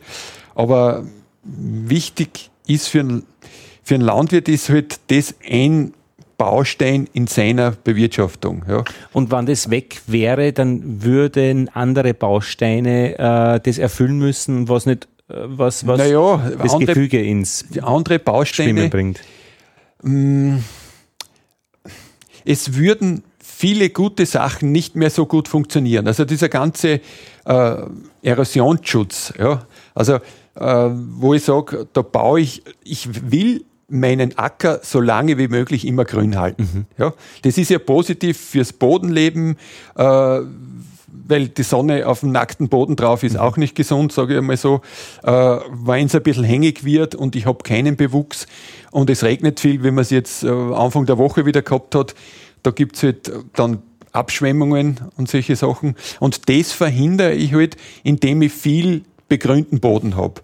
Ja. Und begrünten Boden äh, von einer Pflanzenart, die ich äh, bestimmen möchte genau. und nicht irgendwie andere Sachen, die man dann genau. in der nächsten wenn ich, Frucht Wenn ich jetzt das zum Beispiel hernehme, äh, ich habe das jetzt begrünt, baue dann vielleicht in dieser leicht hängigen Situation ein Mais rein, in diese äh, begrünte äh, Sache. Äh, der Mais kommt da durch rauf und bevor der Mais da durch raufkommt, dann äh, setze ich halt eine Maßnahme mit Glyphosat und welk das, wie es so schön im Fachchinesisch heißt, ab. Äh, der Mais wächst durch, ja, wächst normal, das Unkraut stirbt schön langsam drunter ab ja, und hält mir immer noch den Boden. Und ja, das geht flächig über alles, was grün ist, das Glyphosat, oder ganz selektiv auf, auf, das geht auf bestimmte? Fast auf alle grünen Pflanzen. Ja. Ah, Aber der Mais ist noch nicht da. Okay. Der Mais ist noch okay. nicht da.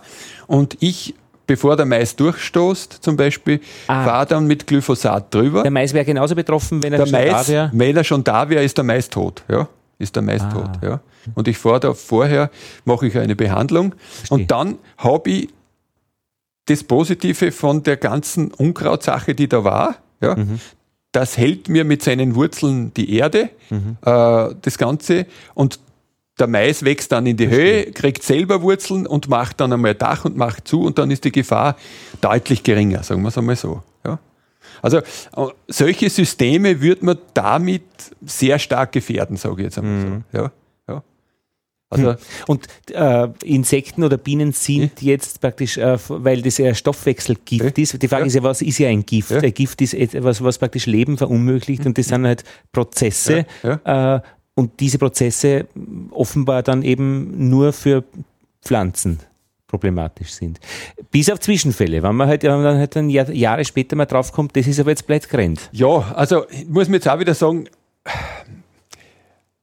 ich vertraue da jetzt, das klingt vielleicht blöd, mhm. doch den Behörden. Ja. Mhm. Also, äh, dass die, ähm, das mag man jetzt diskutieren, hin und her natürlich ganz klar, aber Behörden machen sich das nicht einfach.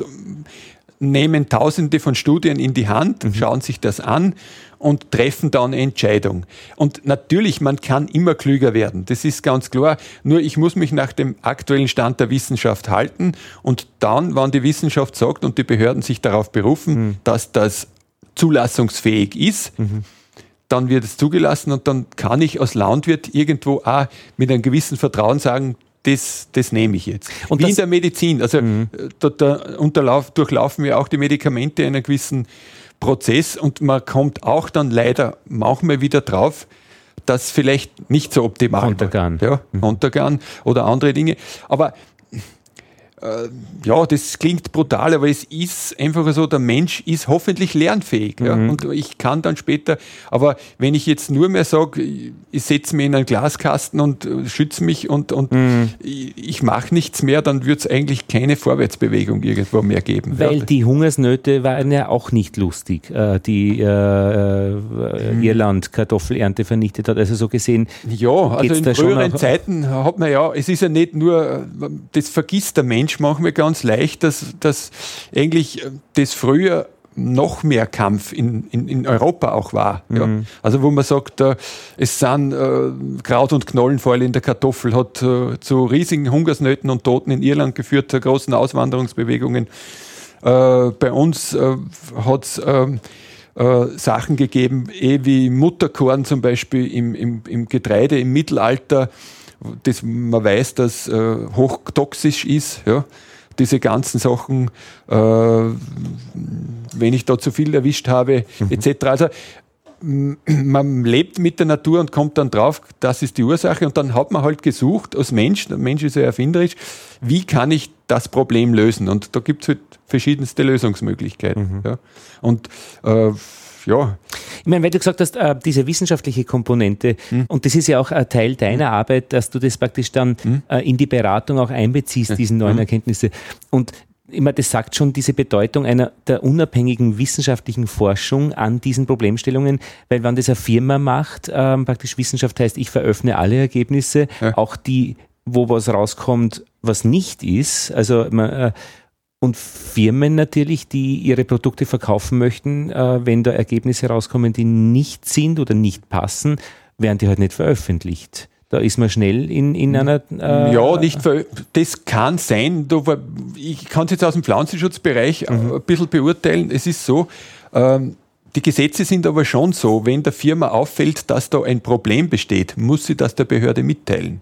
Mhm. Also wenn die Firma jetzt sieht, aha, ich habe mhm. Produkte mhm. mit meinem ich habe Probleme mit meinem Produkt, mhm. dann kann es nicht auf Tauchstation gehen und sagen, na, das sage ich jetzt aber niemandem. Ja? Mhm. Also wenn das äh, zulassungsrelevante Dinge betrifft, dann muss sie das der Behörde auch mitteilen und die Behörde trifft dann eine Entscheidung. Schon, also, aber, aber, wenn ich einen schönen Gewinn mit einem bestimmten Produkt mache ja. und ich habe jetzt eine Alternative, ja äh, gut, da ist man aber schnell in Verschwörungstheorien drin ja. natürlich auch, gell? Ja. Äh, wo ich weniger verdiene, was ja. aber nicht so schädlich ist vielleicht für die. Aber ja, ja, genau. äh, Hubert, eine Frage äh, hätte ich noch. Also eins habe ich noch offen. Ja. Äh, du hast gesagt, diese Fruchtfolge wäre für einen Maiswurzelbohrer ähm, eine wichtige Sache. Äh, und aber da praktisch, weil das so kleinteilig ist, kann das verfliegen und verschleppen. Das würde ja eigentlich wieder äh, für größere Flächen in der Landwirtschaft sprechen. Also da tun sie dem Amerikaner wahrscheinlich leichter. Naja, die aber Amerikaner tun sie nur vordergründig leichter. Also ich glaube, äh, wer schon mal in den amerikanischen Weiten jetzt einmal wirklich war, dort Chicago und südlich, also im Corn Belt, mhm. Maisgürtel und so. Äh, ich weiß nicht, ob das den Leuten auch gefällt. Vielleicht, wenn man einmal durchfällt, aber du fährst mhm. halt kilometerlang entlang von Mais oder entlang von Soja mhm. und sie haben auch ihre Probleme. Also mhm. das ist ja, wie wir am Anfang ja gesagt haben, die Natur äh, wird dagegen steuern und man sieht mhm. ja auch, dass es immer wieder Resistenzen gibt, auch, auch in Amerika. Es ist ja so. Ja. Also wenn ich einen Wirkstoff ja, immer jahrelang gleich einsetze, dann wird sich die Natur wehren. Mhm. Das ist ja so. Mhm. Und darum äh, ist es wichtig, dass wir, sagen wir so mal, in Europa trotzdem jetzt Österreich hat eine kleine Landwirtschaft, obwohl jetzt manche sagen, na ja, das sind trotzdem Riesenfelder, dass wir uns diese unter Anführungszeichen doch relativ kleine Landwirtschaft mit einer einigermaßen, sage ich jetzt einmal, geregelten Fruchtfolge erhalten. Mhm. Ja? Weil wenn wir solche Strukturen haben, na gut, dann sage ich, dann brauche ich bei uns im Dorf, wo ich halt noch ein paar Landwirte habe, gar keinen mehr, weil das ackern wir alles um und machen ein Riesenfeld draus. Mhm. Ob das der Weisheit letzter Schluss ist, mhm. glaube ich nicht. Also von der Seite her, mhm. diese großen Strukturen. Und man muss sagen, wir müssen natürlich als Europäer oder ja, äh, mit diesen großen Strukturen auch teilweise konkurrieren. Ja, das ist, das ist halt, mhm. wo die Landwirte ja, immer sagen, wo die Landwirte mhm. immer sagen, ja, äh, ihr macht uns die Auflagen, mhm, mhm. aber äh, die Importe äh, schaut wieder keiner an. Ja. Und immer, das wollte ich nämlich noch ansprechen. Ja. wir sind ja jetzt im, immer, keine Ahnung, Gott behüte und eine Hungersnot wird schnell einmal, wird wird nicht mehr in diesem Ausmaß uns bedrohen. Auf der anderen Seite, äh, wenn irgendein großes Problem ist, wird es schon eng. Mhm. Nur, wir sind jetzt eben nicht mehr, wo, wo, es ständig Hungersnöte gibt. Also wir sind jetzt eigentlich schon in einem Bereich, wie es ihm die Frau Singer in der letzten Sendung gesagt hat, äh, ist sie heute an, an Haché-Gnädel oder an Germgnädel? Also müssen wir überall Vollgas fahren und überall das Maximum raus. Und da gibt es ja die Bio äh, äh, Idee. Und wenn man bei euch in der Landwirtschaftskammer zugeht, sieht man unten beim Tor, dass eigentlich schon so fast die Hälfte an Institutsschildern mit Bio anfangen.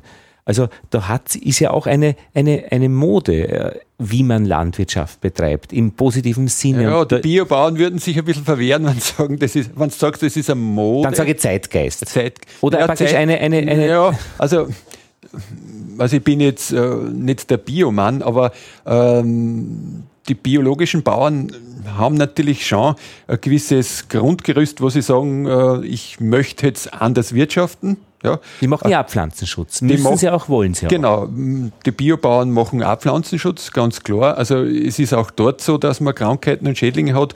Was man, dürfen die nicht machen zum Beispiel? Äh, ja, also jetzt vom Pflanzenschutz her sagt man halt unter Anführungszeichen keine chemisch-synthetischen Pflanzenschutzmittel dürfen sie einsetzen. Das heißt, es muss von irgendeinem Tier oder von einer Pflanze erzeugt worden sein. Ja, wobei man, wenn man Kupfer hernimmt, das ist natürlich auch äh, nicht von einem Tier oder einer Pflanze erzeugt. Kupferlösungen geht noch, Bergwerk geht auch. Bergwerk geht auch, wobei das auch seine, seine Tücken hat, das Kupfer, also ganz so harmlos ist es auch nicht. Mhm. Aber äh, natürlich, Bio ist ein, einmal ein anderer Ansatz, ganz klar.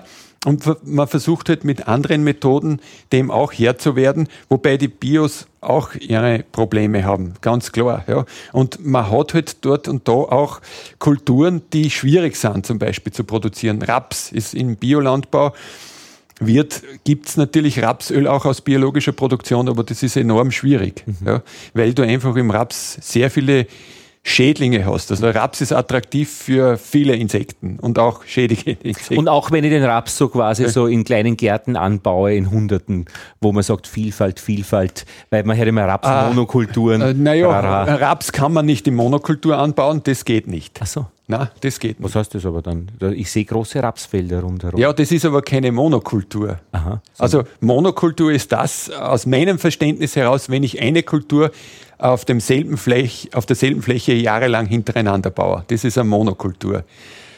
Monokultur mit Fruchtwechsel. Okay, Riesenfelder Raps, Riesenfelder ja. Mais, Riesenfelder Weizen. Okay, aber, aber es ist zumindest ein Riesenfeld Raps. Genau, Riesenfeld Raps, ja. Kleines also, Feld Raps und dazwischen äh, Sonnenblumen. Äh, das ist so der romantische Gedanke. Genau, also das funktioniert. Das nicht. ist Bio. nein, nein, das ist auch nicht Bio, weil dann, dann muss man sagen, auch die Biobauern haben teilweise größere Felder und hätten die Biobauern auch nur Monokulturen. Okay. Also dann müsste man zurückgehen bis irgendwo in diese Permakulturschiene oder ja, wo ich halt wirklich. Äh, der Bauerngarten hinterm der, Haus. Der Bauerngarten hinterm Haus. Und da ist halt die Frage, kann ich damit Wien ernähren? Genau, kann ich damit Wien ernähren. mit dem, äh, ich sage schon immer, also es ist durchaus möglich, aber äh, man müsste halt, da haben wir wieder, ist ich heute ein Germknell oder ist ich heute ein Haschegnell oder nehme ich das, da muss ich mich halt an dem re, re, richten oder regeln. Ich habe gestern was Und auch der Konkurrenzdruck eben genau. vom Ausland, wann es billig ist. Ja, oder gestern einen ja. schönen Kommentar von einem Konsumenten gekriegt, der das auch ein bisschen versucht zu machen und hat gemeint, naja, eigentlich jetzt im Winter aussieht, jetzt werden wir die Ruhm, die Karotten, das Sellerie, mein ganz Wurzelgemüse und alles doch ein bisschen einmal zu fad. Also ich möchte jetzt einmal was Grünes auch wieder haben. Wenn ich jetzt so sage, äh, ich ernähre mich, was bei uns wächst, dann, dann muss ich halt sagen, im Winter habe ich halt mein Wurzelgemüse, das ich eingelagert habe oder die Sachen, die ich im, im Herbst jetzt eingelegt habe, also unter Anführungszeichen alles, was ich an Gemüse eingemacht habe. Also es ist durchaus eine, Möglichkeit, auch so zu leben. Ob viele Konsumenten das auch so wollen. Ja, äh, und auch, das würde auch heißen, dass man ähm, doch viel mehr Leute wieder in der Landwirtschaft auch braucht. Oder die Leute, was ich manchmal positiv finden würde, wenn sie wieder mehr kochen zu Hause oder eh selbst mehr so einen kleinen Garten anlegen. Es gibt ja genug Initiativen da auch in Linz, mhm. wo, wo, wo, wo wo du ein Feld dir mieten kannst und, und selber ein bisschen werkeln. Also ich, ich meine, das, das finde ich ja für ja. Konsumenten, wer sich interessiert dafür, jeder ist herzlich eingeladen, sich selbst da ein bisschen zu ernähren auch. Ja. Das ist ja, das ist ein schöner Satz. Ja, ja. Der, der eine hat zum Beispiel gemeint, er, er, er, jetzt haben wir die Schnecken die letzte Salatpflanzen gefressen in dem Kommentar und jetzt pfeift er drauf am Herrn Nächtl und kauft sie doch wieder im, im Supermarkt oder beim Kreisler irgendwo sein Salat. Ja. Aber das finde ich schon auch wieder faszinierend in der Landwirtschaft und in diesem ganzen Gefüge. Es gibt dann schon eigentlich für jedes Problem eine Lösung. Na, nicht. Also für jedes Problem gibt es nicht eine Lösung. Also ich wehre mich immer, es ist alles machbar und wir können alles. Das gibt es nicht. Ja.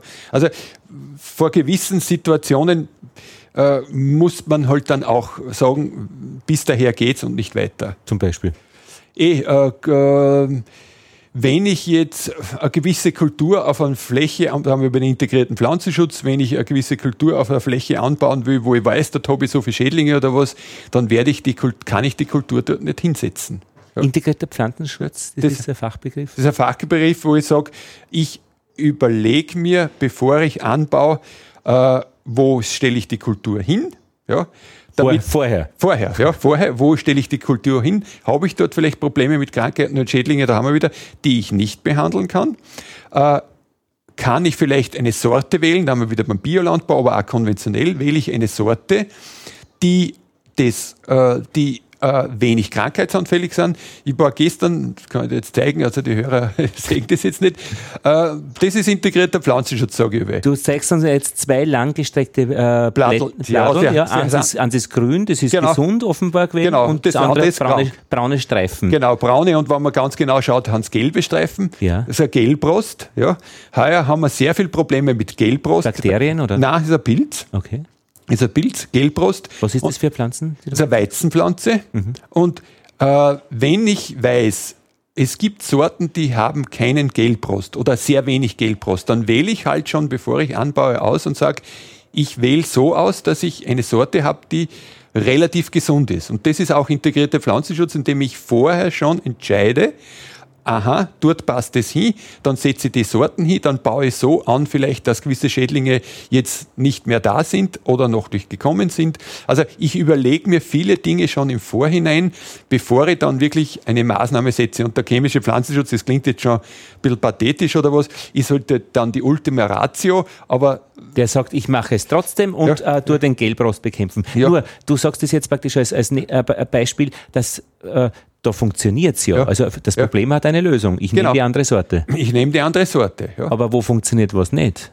Also, äh, du hast mit dieses Beispiel jetzt, äh, wir haben angefangen, dass. Ja, eh, das Beispiel, wenn ich jetzt zum Beispiel habe, dort habe ich sehr viel Drahtwürmer. Mhm. Ja, äh, und äh, habe kein Mittel gegen Drahtwurm oder ich bin Bio, dann mhm. kann ich dort vielleicht keinen Mais hinsetzen. Mhm. Ja. Es geht einfach dann nicht. Das geht einfach noch nicht. Ja. Siehst, bei uns im Garten, äh, ja. beim Schwarzenbergpark, äh, da haben wir gedacht, ja, ein bisschen ein wilder Garten, da kann man doch irgendwas anpflanzen. Die Nacktschnecken haben alles eliminiert und äh, ich möchte jetzt da nicht eingreifen. Ich, äh, ich habe jetzt Himbeeren dort ja. hinpflanzt und habe den Stamm unten mit Raupenleim äh, äh be, be, be, be hm. äh, umpinselt.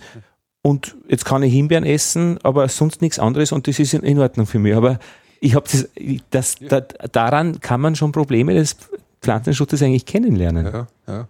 Also Schnecken, wo, jetzt ist es sehr, sehr heiß oder was, aber Schnecken mhm. waren ein riesiges Problem. Ja, ja. Und die, die, fressen alles? Die fressen alles, richtig. Laufenten organisieren. Wieder eine Lösung? Äh, für einen Kleingarten ja, nur...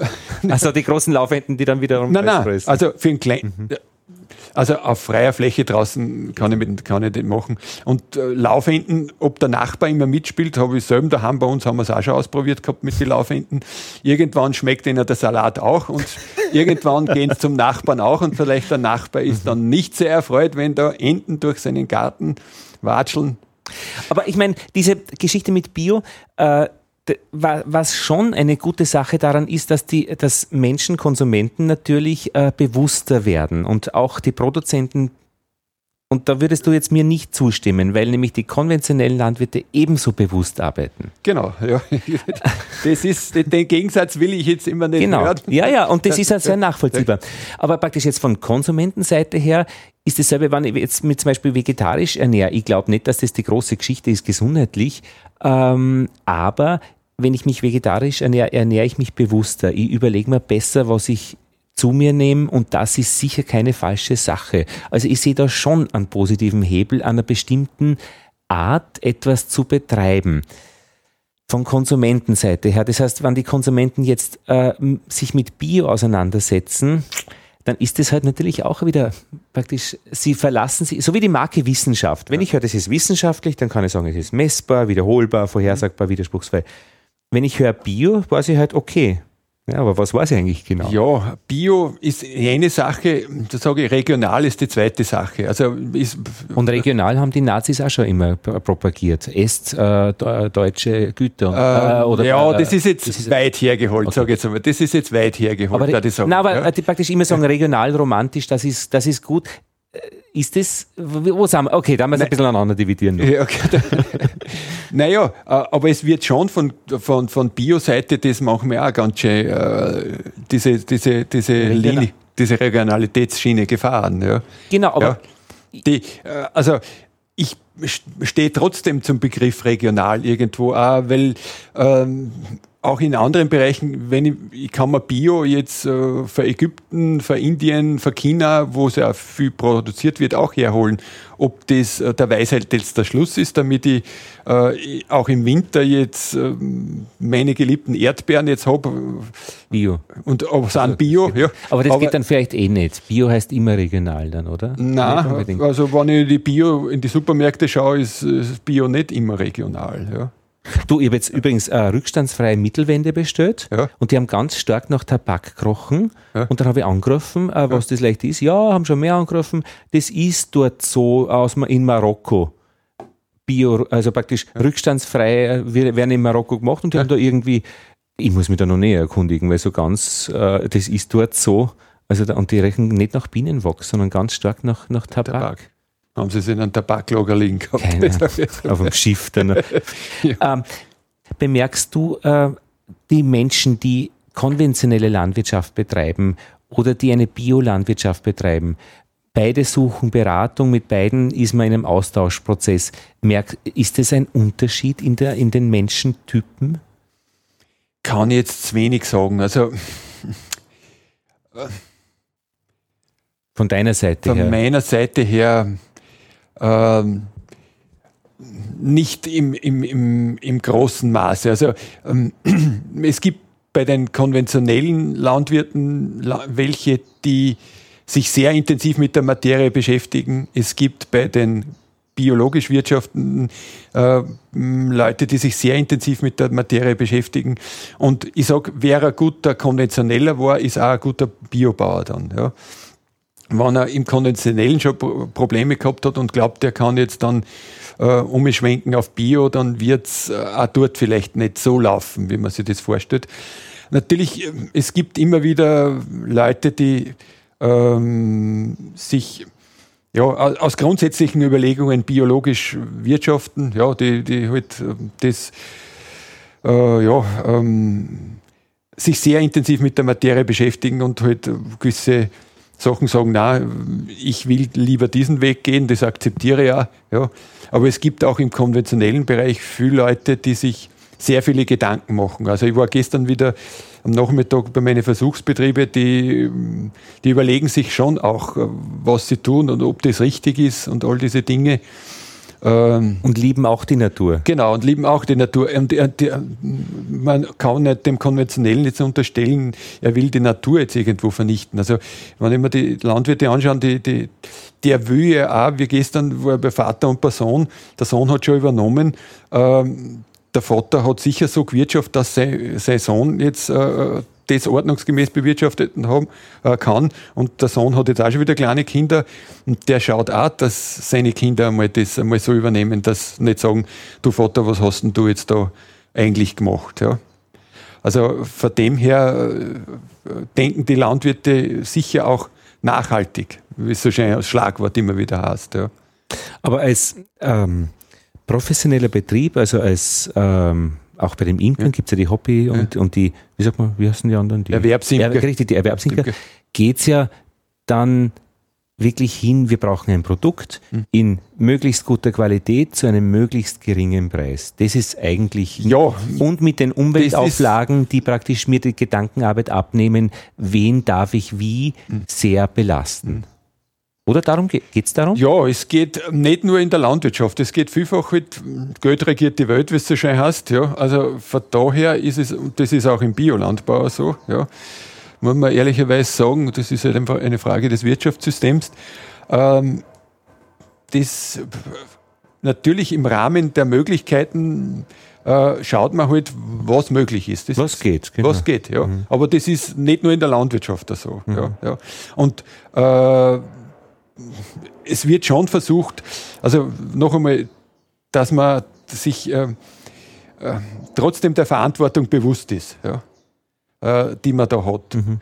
Ähm, und ähm, das sowohl im Bio- als auch im konventionellen Landbau. Mhm. Ja. Also es passieren dort und da Fehler, ja, ja. das ist ganz klar. Äh, aber die Landwirte versuchen halt trotzdem das so zu produzieren, dass, dass sie sich auch noch in die Augen schauen können. Mhm. Und für mich ist ja eben an der Schlüsselstelle diese, diese professionelle äh, Anwendung, äh, weil eben äh, das schon ein Schlüssel ist. Also äh, ja, kenne nur Geschichte von Bahndämmen, äh, Unkrautvernichtungsmittel, wenn es da regnet oder nicht, es ist ein Unterschied, äh, ob sich das dann anreichert oder sich zersetzt oder ja. so. Eine Sache wollte ich noch erzählen, wir haben ja Bienen in Wien am Schwarzenbergpark und äh, eine Internetseite auch, wo das halt ein bisschen äh, dargestellt ist, was man tut. Und ich habe jetzt eben probiert, diese Transparenz, also ich muss ja Aufzeichnungen führen oder ich habe Auszeichnungen für jedes Volk, ja. äh, das dann einfach wirklich äh, einsehbar zu machen. Also alles, was ja. bei mir passiert, kann man mhm. lesen, damit, ja. das ist eine Lernimkerei, sage ich, und mhm. äh, man kann nachvollziehen, was hat der da jetzt gemacht und vielleicht Leute mit viel Erfahrung können sagen, oh oh, in zwei Monaten wird er schreiben, was dann draus Plätz worden ist. Oder auch positiv, ja. aber auf jeden Fall einsehbar. Diesen Transparenzgedanken praktisch voll auszufalten. Mhm. Also ich mhm. habe keine anderen Aufzeichnungen wie die, die einsehbar ja. sind. Und ich habe sehr schnell bemerkt, wo da die Grenzen, ja. wo mich der Mut verlässt. Ja. Also wo, wo, was soll ich jetzt schreiben, dass die, die, die zweite Honigernte, äh, die zwei Testwaben, dass der ein bisschen trüb ist? Und wenn ich das Wort trüb verwende, das hört sich nicht gut an. Ja, jetzt genau. haben wir genau. gedacht, okay, dann muss ich schauen, bei dem im Apfelsaft, die haben das auch gehabt, Naturtrüb. Dann habe ich Naturtrüb geschrieben. Dann habe ich aber gelesen, woher, dann habe ich natürlich versucht herauszufinden, warum trüb und bin drauf gekommen, okay, wenn Löwenzahn dabei ist, dann tut er vielleicht früher kristallisieren genau. trüb. Ja, ja. Nummer eins, aber Nummer zwei Pollen. Ja. Äh, und jetzt habe ich mich daran erinnert, dass ich beim Schleudern in dieser Wabe so ein Pollenfeld gehabt habe und dort ist wahrscheinlich das her. Kann sein, aber ja. Was auch immer, aber ja. ich habe es auf jeden Fall hingeschrieben und die Frage ist, äh, was schreibt man hin? Was schreibt man hin, was man nicht genau weiß? Was können andere Leute mitlesen? Aber ich bin mir sicher, dass allein an der Problemstellung, jetzt steht er dabei, dass ich es nicht genau weiß, ja. ja, andere Leute was daraus lernen können. Das ist so ein bisschen die Idee und ich bin gespannt, ich kann das ja. in einem Jahr gerne mal sagen oder, in, oder später, was daraus ja. wird, ob ja. ich meine Transparenz zurückziehen muss. Aus welchen Gründen auch immer, aber auf die bin ich gespannt. Ja. Ja, weil der Konsument manchmal ja. eh auf so, ich kenne das selber bei mir bei den Honigkundschaften, das muss ich auch manchmal erklären, Leideln, ähm, der ist jetzt nicht so klar. Ja? Also das bedarf dann schon wieder ein bisschen mehr Erklärung. Und wenn ich als äh, Imker jetzt mein Honig nur persönlich so verkaufe von Angesicht mhm. zu Angesicht, dann kann ich ihm das erklären. Aber wenn der jetzt im Geschäft steht genau. und der ist ein bisschen drüber genau. und daneben steht der ganz klare, da bin ich mir nicht sicher, wo, oder bin ich mir relativ sicher, wo der Konsument hingreift. Genau. Und da sagt eben der, der, der, der äh, mit dem wir gesprochen haben, der ähm, Dietmar Niesner, der sagt, das Produkt muss passen. Punkt. Ja. Und wenn es drüber ist, wirst das, passt eben nicht. Punkt. Ja. ja. dann kann ich mir selber aufs Brot schmieren, alles recht und schön, äh, weil ich weiß eh, was ist. Mit den Pollen ist schon okay, ja, aufs Müsli. Aber verkaufen kann ich nicht. Ja. Das ist sehr interessant. Ja. Uh, Hubert, vielleicht so ja. abschließend, ähm, also die, bei den Bienen bei dir geht es gut weiter. Ja. Uh, was interessiert die so? Wo, wo wirst du hellhörig in, in, der, in dem Bereich der Natur? Was, was, uh, welche mir interessiert, ja, hellhörig in der Natur, mich interessiert die Natur generell. Ja. Also war, bin eher pflanzenorientiert, darum habe ich auch Pflanzenproduktion studiert. Ja. ja. Also die Pflanzen interessieren mich, Gräser, Kräuter, all diese Sachen. Ja. Und schaust schon einmal hin, wann was krabbelt drüber. Ja, ja, weil ich, ich bin ja habe sehr viel selbst angebaut, habe den Vorteil, dass ich halt, ja, die, die, die, Flächen nur habe von, von, der aufgelassenen Landwirtschaft, sagen wir so. Wir haben keine mehr. Ja. Aber ich habe selbst ein Feld und, und mache viel Gemüse und solche Aha. Sachen und ja, bin vielen Bereichen Selbstversorger, sagen wir mal so. Ja. Und das interessiert mich einfach, ja, die ganzen Sachen. Also darum Unkrautjäten und solche Dinge mache ich ganz gern, sage ich mal so. Ja. Lernt man Austupfen. viel. Ja, ich Austupfen. mache ich ja, auch gern. Ja. Aber das geht halt nur im kleinen Bereich, ganz klar. Im großen äh, ist das äh, nicht so möglich. Aber Und, äh, die schönen Wörter für Unkraut sind, wie heißen die? Ackerbe Beikräuter oder Ackerbegleitflora, also wir haben Unkraut. Ackerbegleitflora. Ich sage trotzdem immer noch Unkraut. Also Ackerbegleitflora stirbt nicht, ja. er verdirbt nicht. Nein, das stirbt. Also ich sage Beikraut, wenn ich es mit dem Striegel freilege oder ausreiß, stirbt es auch. Ja. Äh, Unkraut ist ja, es. Ja. Unkraut ist es, ja. Gut, mhm. ich bedanke mich. Ja. Du hast uns jetzt einen Einblick gegeben in Pflanzenschutz äh, von deiner Sicht aus Imker und als äh, Berater in der Landwirtschaftskammer in Linz im vierten Stock. Wir schauen wunderschön auf Linz runter. Die Wolken haben ein bisschen überzogen. Aber ich finde es einfach wichtig, äh, dass man diese Seite hört, weil man sonst sehr schnell in so Glaubensgeschichten mhm. kommt. Also man glaubt, die dann das so. Mhm. Oder deswegen, eben wie du sagst, in der Nacht, äh, der, der, der, wer in der Nacht was macht. Ja, eine weitere Facette in unseren Bienengesprächen und du hast eine wichtige dazu beigetragen. Vielen Dank. Ja, ich sage auch danke für das interessante Gespräch. Ja. Danke. Ach ja, hey, hinweisen äh, auf die äh, äh, Broschüre genau. Symbiose. Symbiose Imkerei und Landbewirtschaftung, eine spannende Partnerschaft ist äh, eine Broschüre des ländlichen Fortbildungsinstituts und kann man herunterladen, äh, auch über Link, den wir dann in den Shownotes genau. bei den Bienengesprächen verlinken. Und da geht es jetzt wirklich konkret um diese Verbindung von Landwirtschaft und Imkerei. Genau, und wo nicht nur Landwirte äh, zu Wort kommen, sondern auch Umweltschützer, Biobauern, also Wissenschaftler, also das Metier wird von allen Seiten beleuchtet. Und das, was du auch gesagt hast, die Kommunikation damit, ja, also die genau, Leute in Verbindung bringen. Ein Versuch, äh, die Imkerei und die Landwirtschaft ein bisschen näher wieder zusammenzubringen.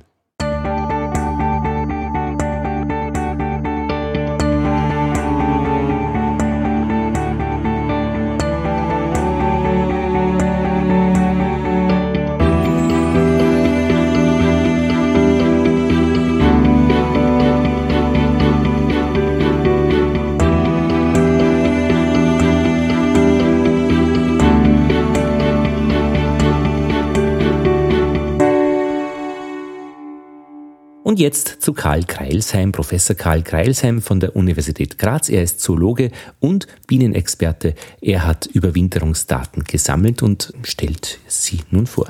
Es wird ja immer gemessen, wie gut es den Bienen geht, wie gut sie über den Winter kommen. Wie gut geht es denn den Bienen? Wie gut sind es denn über den Winter gekommen heuer? Also heuer hatten wir das am wenigsten gute Ergebnis der letzten neun Jahre. Wir sind knapp unter 30 Prozent an Honigbienen-Winterverlusten. Äh, Sie haben in Ihrer Frage angedeutet, dass es auch noch andere Verluste gibt. Das wären die Verluste im Sommer. Die sind einerseits nicht so bedeutsam wie die im Winter. Das heißt, für den Einzelimker kann das schon eine Katastrophe darstellen, wenn es einmal einen Spritzschaden irgendwo gibt oder eine sonstige Katastrophe oder er nicht rechtzeitig merkt, dass seine Bienen verhungern und dann ein Großteil seiner Bienen zugrunde geht. Aber das sind eher Minderheitsprobleme äh, und daher ist das der bedeutsamste Parameter für die Gesundheit der Bienen immer noch der Winterverlust. Ich frage Sie jetzt nicht, äh, was die Gründe dafür sind, obwohl ich Sie das wahrscheinlich fragen könnte, oder? Also Sie haben jetzt einfach mal die Daten erhoben. Das ist richtig. Primäres Projekt ist einmal das Feststellen der Daten, also wie geht es den Bienen. Die zweite Frage, warum die Bienen gestorben sein könnten, ist eine ungleich komplexere. Äh, wenn man sich vorstellt, dass ungefähr ein Dutzend unterschiedlicher Schadmechanismen existieren in Österreich, die es den Bienen schwer machen zu überwintern, so sind die jetzt unterschiedlich zu gewichten. Im Hochgebirge haben wir andere Probleme als im Südburgenland. In Gegenden mit intensiver Landwirtschaft haben wir andere Agrochemikalienprobleme als in der Hochalpenregion, wo möglicherweise überhaupt keine solche Substanzen vorhanden sind. Das heißt, Bienen sterben aus unterschiedlichen Gründen in unterschiedlichen Gegenden. Und jetzt eine generelle Aussage zu treffen, in Österreich sind die Bienen hauptsächlich deswegen gestorben, ist schwierig. Äh, nichtsdestotrotz, es gibt einen Hauptverursacher, wo ich prognostizieren würde, hätten wir dieses Problem nicht, hätten wir über Gesamtösterreich eine niedrige Verlustrate und das ist das Varroa-Problem. Mit den angeschlossenen Viren, die dabei sind. Das ist richtig, denn der Schädigungsmechanismus ist ja ein mehrfacher. Die Milbe nimmt nicht nur der Biene körpereigene Substanz weg, sie versorgt sie, Versorgung unter Anführungszeichen, darüber hinaus mit Viren. Äh, eine ganze Anzahl sind nachgewiesen, die eindeutig durch die Varroa übertragen werden und im Stock vermehrt werden. Bienensterblichkeit ein Drittel äh, oder 30 Prozent, äh, ein bisschen drunter. Was hat das für Konsequenzen? Das bedeutet selbstverständlich eine Herausforderung für die Imkerschaft. Bisher waren die Imker immer in der Lage, am, im Herbst wieder gleich viel oder manches Mal sogar etwas mehr Bienen einzuwintern als im Vorjahr. Das bedeutet aber auf der einen Seite mehr Arbeit für die Imker und auf der anderen Seite einen Verlust. Wenn ich aus einem Volk zwei mache, dann muss das Volk sehr viel Energie aufwenden, um wieder zur alten Größe heranzuwachsen, die ein anderes Volk, ein bereits großes Volk für Honigproduktion verwenden könnte. Also weniger Honig. Weniger Honig, weniger Trag und mehr Arbeit. Das ist eigentlich logisch. Weniger Bienen, weniger Honig. ähm, ja, eins muss ich Sie noch fragen. Es wird immer wieder das Einstein-Zitat gesagt. Wenn es die Bienen nicht mehr gibt, dann äh, sind wir in vier Jahren alle tot. Von wissenschaftlicher Seite her, was ist da dran? Soviel ich weiß, hat Einstein das nie wirklich gesagt, sondern es wurde ihm in den Mund gelegt. Ähm, bevor ich wusste, dass es ein Fake war, habe ich immer gesagt, gemeint kann, könnte nur sein, dass wenn die Umwelt so schlecht ist, dass wirklich eine solche weit verbreitete Spezies ausstirbt, dann sind die Bedingungen so fürchterlich, dass es den Menschen auch sehr, sehr schlecht geht und die Gefahr des Aussterbens droht. Äh, wenn ich jetzt die Frage detaillierter beantworten soll, äh, was passiert, würden die Bienen tatsächlich alle aussterben. Äh, so ist ein guter Prozentsatz dessen, was wir konsumieren, äh, von der Bestäubung von Honigbienen abhängig. Und zwar tatsächlich von Honigbienen und nicht von irgendwelchen anderen bestäubenden Insekten, weil Massenkulturen wie die Quadratkilometer großen Felder amerikanischer Plantagen, beispielsweise für Mandeln, können auch technisch von anderen Insekten gar nicht bestäubt werden, weil man zu einem vernünftigen Preis das nicht machen könnte. Nun sind die, viele dieser Früchte für einzelne Personen sehr wichtig. Kaffee beispielsweise äh, ist für mich enorm wichtig, aber verhungern würde ich nicht, wenn ich keinen Kaffee hätte. Das heißt, äh, ein gewisser Prozentsatz der landwirtschaftlichen Produktion würde deutlich zurückgehen. Äh, eine Verschiebung von mehreren zehn Prozent in der Landwirtschaft wäre eine drastische Auswirkung und es würden möglicherweise auch etwas weniger Lebensmittel zur Verfügung stehen, aber vom Aussterben der Menschheit könnte keine Rede sein.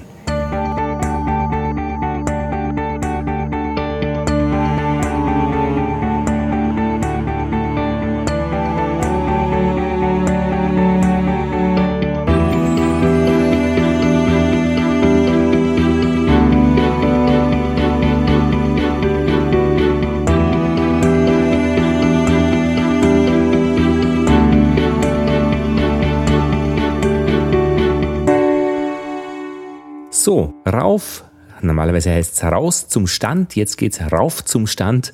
Wenn man auf der Staatsoper oben ist, sieht man wirklich wunderbar rundherum, weit über Wien hinab und man sieht vor allem diese Dachgärten. Fantastisch, was es da an Flächen gibt, die ja, wenn man unten am Gehsteig herummolocht, äh, in der Stadt eigentlich nicht sichtbar sind. Das waren die ersten sechs Stücke. Jetzt hört man nur das Klappern Ach so, wir müssten dann noch rauf, gell? Ja, das geht nicht weiter. Schöne Zeit. Ich habe so geschlafen.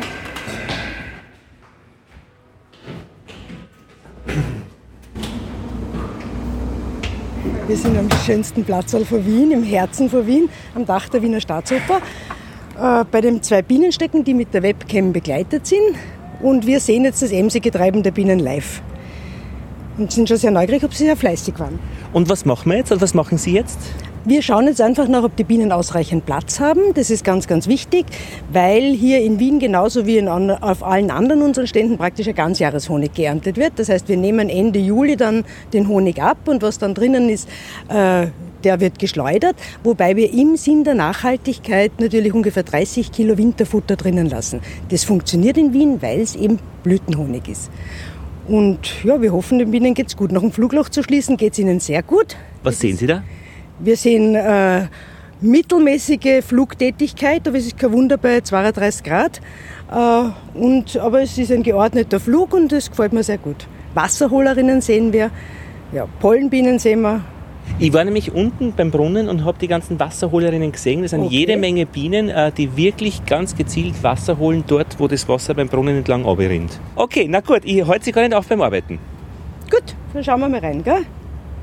Das heißt, ich mache einen Raucher und der Herr Haselsteiner macht einmal die Verschnürung auf. Weil natürlich ganz wichtig ist, dass die Stöcke gut verschnürt sind am Dach und der Wind ist natürlich sehr extrem da herum. Das Entschnüren der Völker dauert natürlich eine gewisse Zeit, aber es ist, damit wir zu Hause ruhig schlafen können, notwendig. Weil wenn Wind angesagt ist, ist das auf den Dächern natürlich auch gegeben und dass da keine Überraschungen gibt, ist das zwar nur ein beiläufiger, imkerlicher Schritt, aber ein sehr notwendiger. Mhm. Das zahlt sich also aus. Aber wirklich, es, es ist, schaut sehr in Betrieb aus. Also ein sehr passabler. Fühllos, schön. Der Bienenflug, es haben die Bienenvölker schon entsprechende Höhe erreicht. Es werden ja bei uns nur Magazine aufgesetzt, damit die Bienen die Möglichkeit haben, sich nach oben zu entwickeln. Ja. Und wir sind schon sehr gespannt. Vermuten kann man, dass eine gute Tracht war heuer. Wir haben das bei anderen Völkern gesehen, dass wir angenehmen Honig sehen und wir haben leere Magazine mitgenommen mhm. mit Mittelwänden und die werden wir aufsetzen, damit die Bienen die Möglichkeit haben, ihrer Tätigkeit des Bestäubens und gleichzeitig Honigsammelns nachzukommen. Und wie lang äh, wird es jetzt noch praktisch was geben zum Trachtsammeln für den Honig? Wie viele Wochen läuft es jetzt noch? Jetzt haben wir praktisch 13. 13. Juni. Wie lange wird es in Wien noch was geben? Grundsätzlich hängt es vom Wetterverlauf ab.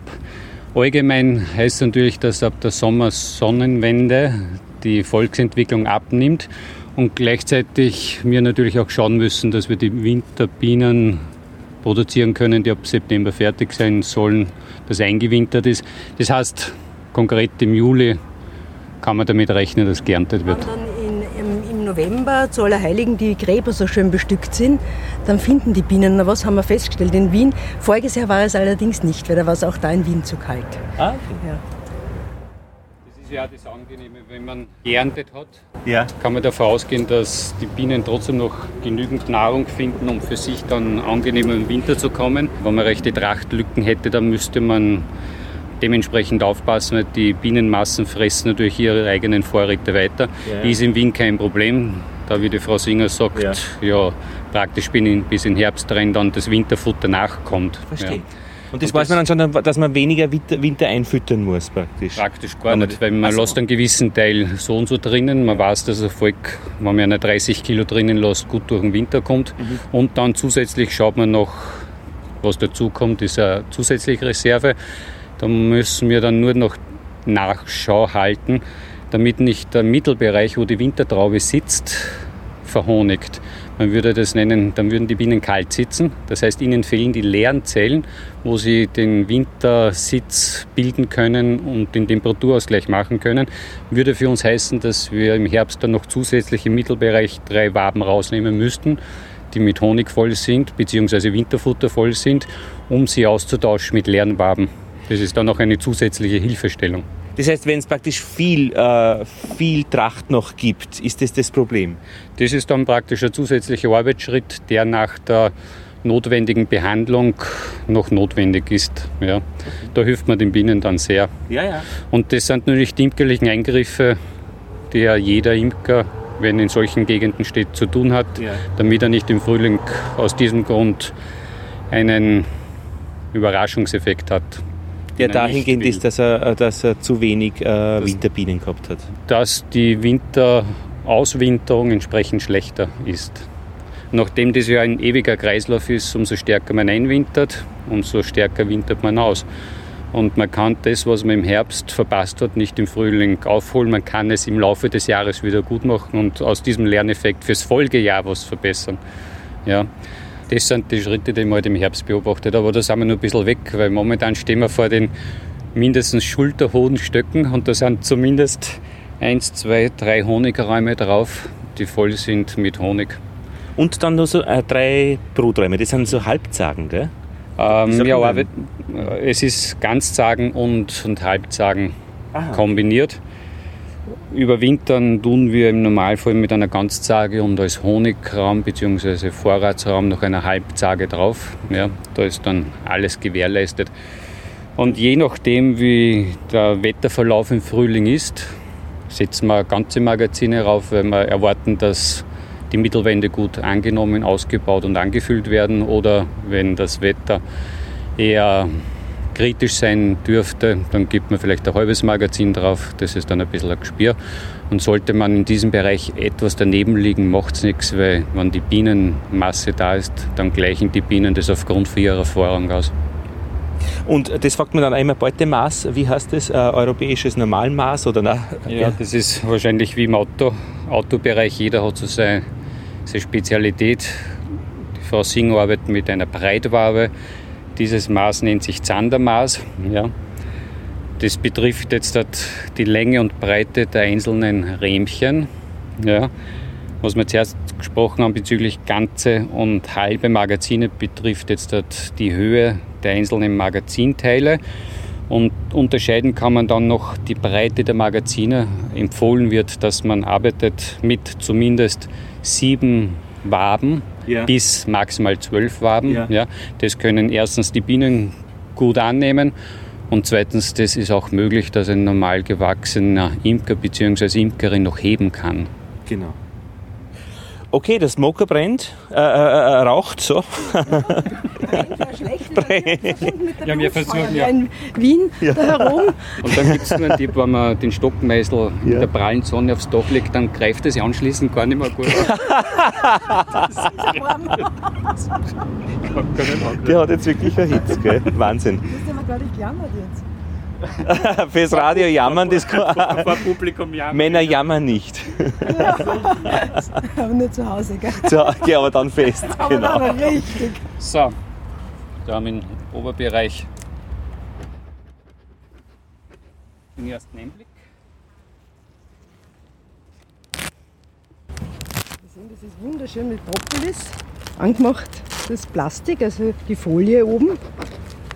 Und es schaut gut aus. Das macht einen sehr passablen Eindruck. Es ist, ist ganz wichtig, dass die Bienen Propolis sammeln. Und das ja. riecht in Wien ganz anders als im Gebirge. Ja. Das muss ich mal beim riechen.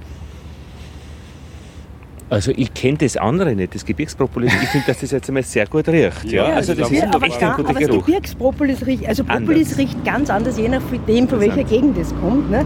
Und ich habe Imkerinnen gehabt in Wien, die haben zuerst bei mir ein bisschen gearbeitet und haben dann gesagt, komm, meine Bienenvölker sind krank, die riechen ganz anders wie mhm. deine. Jedes Bienenvolk hat einen typischen Geruch, also einen gegentypischen oder einen umfeldtypischen Geruch. Hat natürlich auch eine typische Konsistenz. Das ja, heißt, ja. bei dieser Wärme erkennt man Imkerinnen und Imker an ihren Händen. Sie schauen immer ein bisschen benetzt aus. Ein bisschen so wie, wie Harz vom, vom Baumklettern als Kind. Wir haben einfach wirklich antibiotisch desinfizierte Hände. Also da. Das müssen wir nur damit, den Mitmenschen müssen wir das mitteilen. Okay. Ja. kommt da. Okay, die erste Wabe schaut sehr äh, herzerwärmend aus. Also ich würde sagen, dass wir diesen Anlass da jetzt nutzen, mal für Kosten. die Premiere 2015 zu kosten. Da haben wir jetzt dann einen, einen Konsumenten, Ich, äh, der jetzt da mit dem Finger was darf man da machen? kann. Ich darf da jetzt was Überall An den richtig reinfahren, richtig reinfahren. reinfahren, Ja, genau. die zugedeckelte Wachschicht durchbrechen. Unglaublich. Unglaublich. Jetzt mache ich ein Foto. Unglaublich. Das ist ja, ist ja ein Phänomen. Das haben Wahnsinn. alles, alles diese kleinen Tiere im Umkreis gesammelt. Und dass dieser Honig bereits Na, fertig Wahnsinn. Das war nämlich unsere. Erfahrung, wie wir diese Verkostung gemacht haben. Honig Ja. Interkontinental, Burgtheater, Sezession und Na, Wahnsinn. Staatsoper. Mm. Jeder hat eine andere Geschmacksnuance. Unglaublich. Und wir Imker wissen ja, wann der Honig fertig ist, wenn die einzelnen Zellen voll verdeckelt sind und mit einer frischen Schicht Wachs überzogen, dann ist der Honig entsprechend genießbar, sowohl für die Bienen als auch natürlich für die, für die Kunden, Kundinnen. Ja, ich muss jetzt nur mehr kosten. Machen ein hübsches Foto. Und das hört sich gut an. Ich kann nämlich gleichzeitig aufnehmen. Mhm.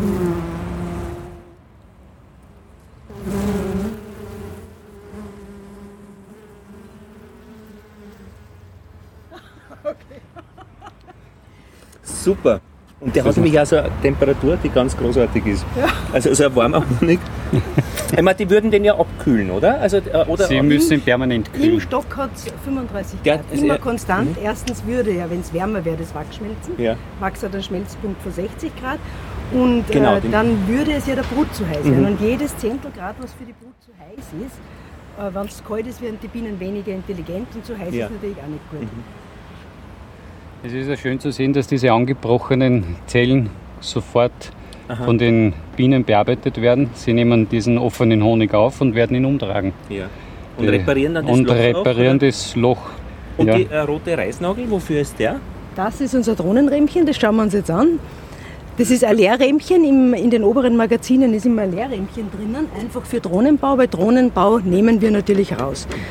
Wobei in Wien ähm, die Varroa-Belastung seit 2010, 2010 wurden diese Stöcke installiert, extrem gewachsen ist. Also mit der Bienendichte hat sich ja die Varroa extrem vermehrt oder der Befall der Varroa. Und es ist immer so, äh, im Tierreich ein starkes Volk äh, raubt der Schwächeres aus, aber es holt sich nicht nur den Honig vom Schwächeren, sondern natürlich auch die Varroa.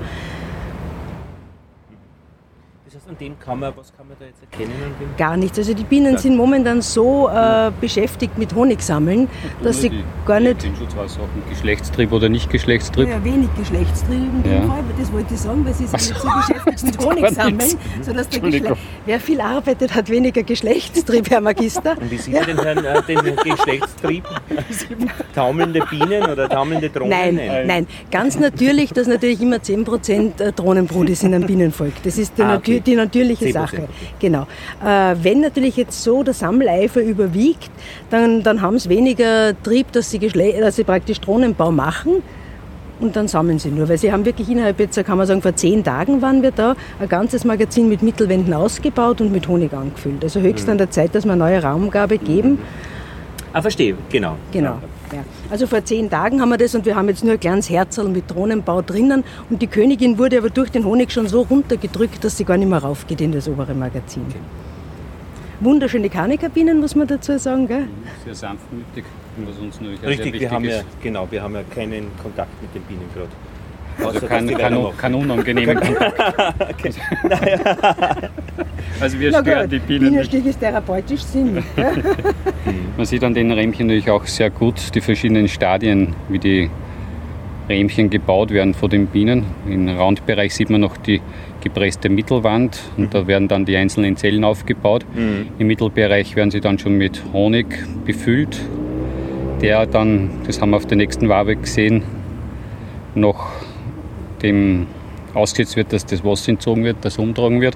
Und wenn der Honig dann reif ist, das heißt, dass der Feuchtigkeitsgrad entsprechend niedrig ist, dann ist er reif und dann wird er von den Bienen mit einer Wachschicht verdeckelt. Also so klingt es im Honigraum, eigentlich sehr gemessen, muss man sagen. Und dann werden wir das im Flugloch nur mehr hinhalten. Jedes Volk ist ein Individuum. Es wird äh, jedes Volk nach seinen Bedürfnissen bearbeitet, so muss man sagen. Und bei den Staatsopernstöcken da herum am Dach ist es so, dass, wenn man dahinter steht, der rechte ist der lebhaftere, würde ich sagen, gell? Ja. Vitaler, ja. Vitaler kann man nicht sagen, lebhafter. also vital. Der linke ist der ruhige, unheimlich fleißig. Ja, und der rechte ist der lebhaftere.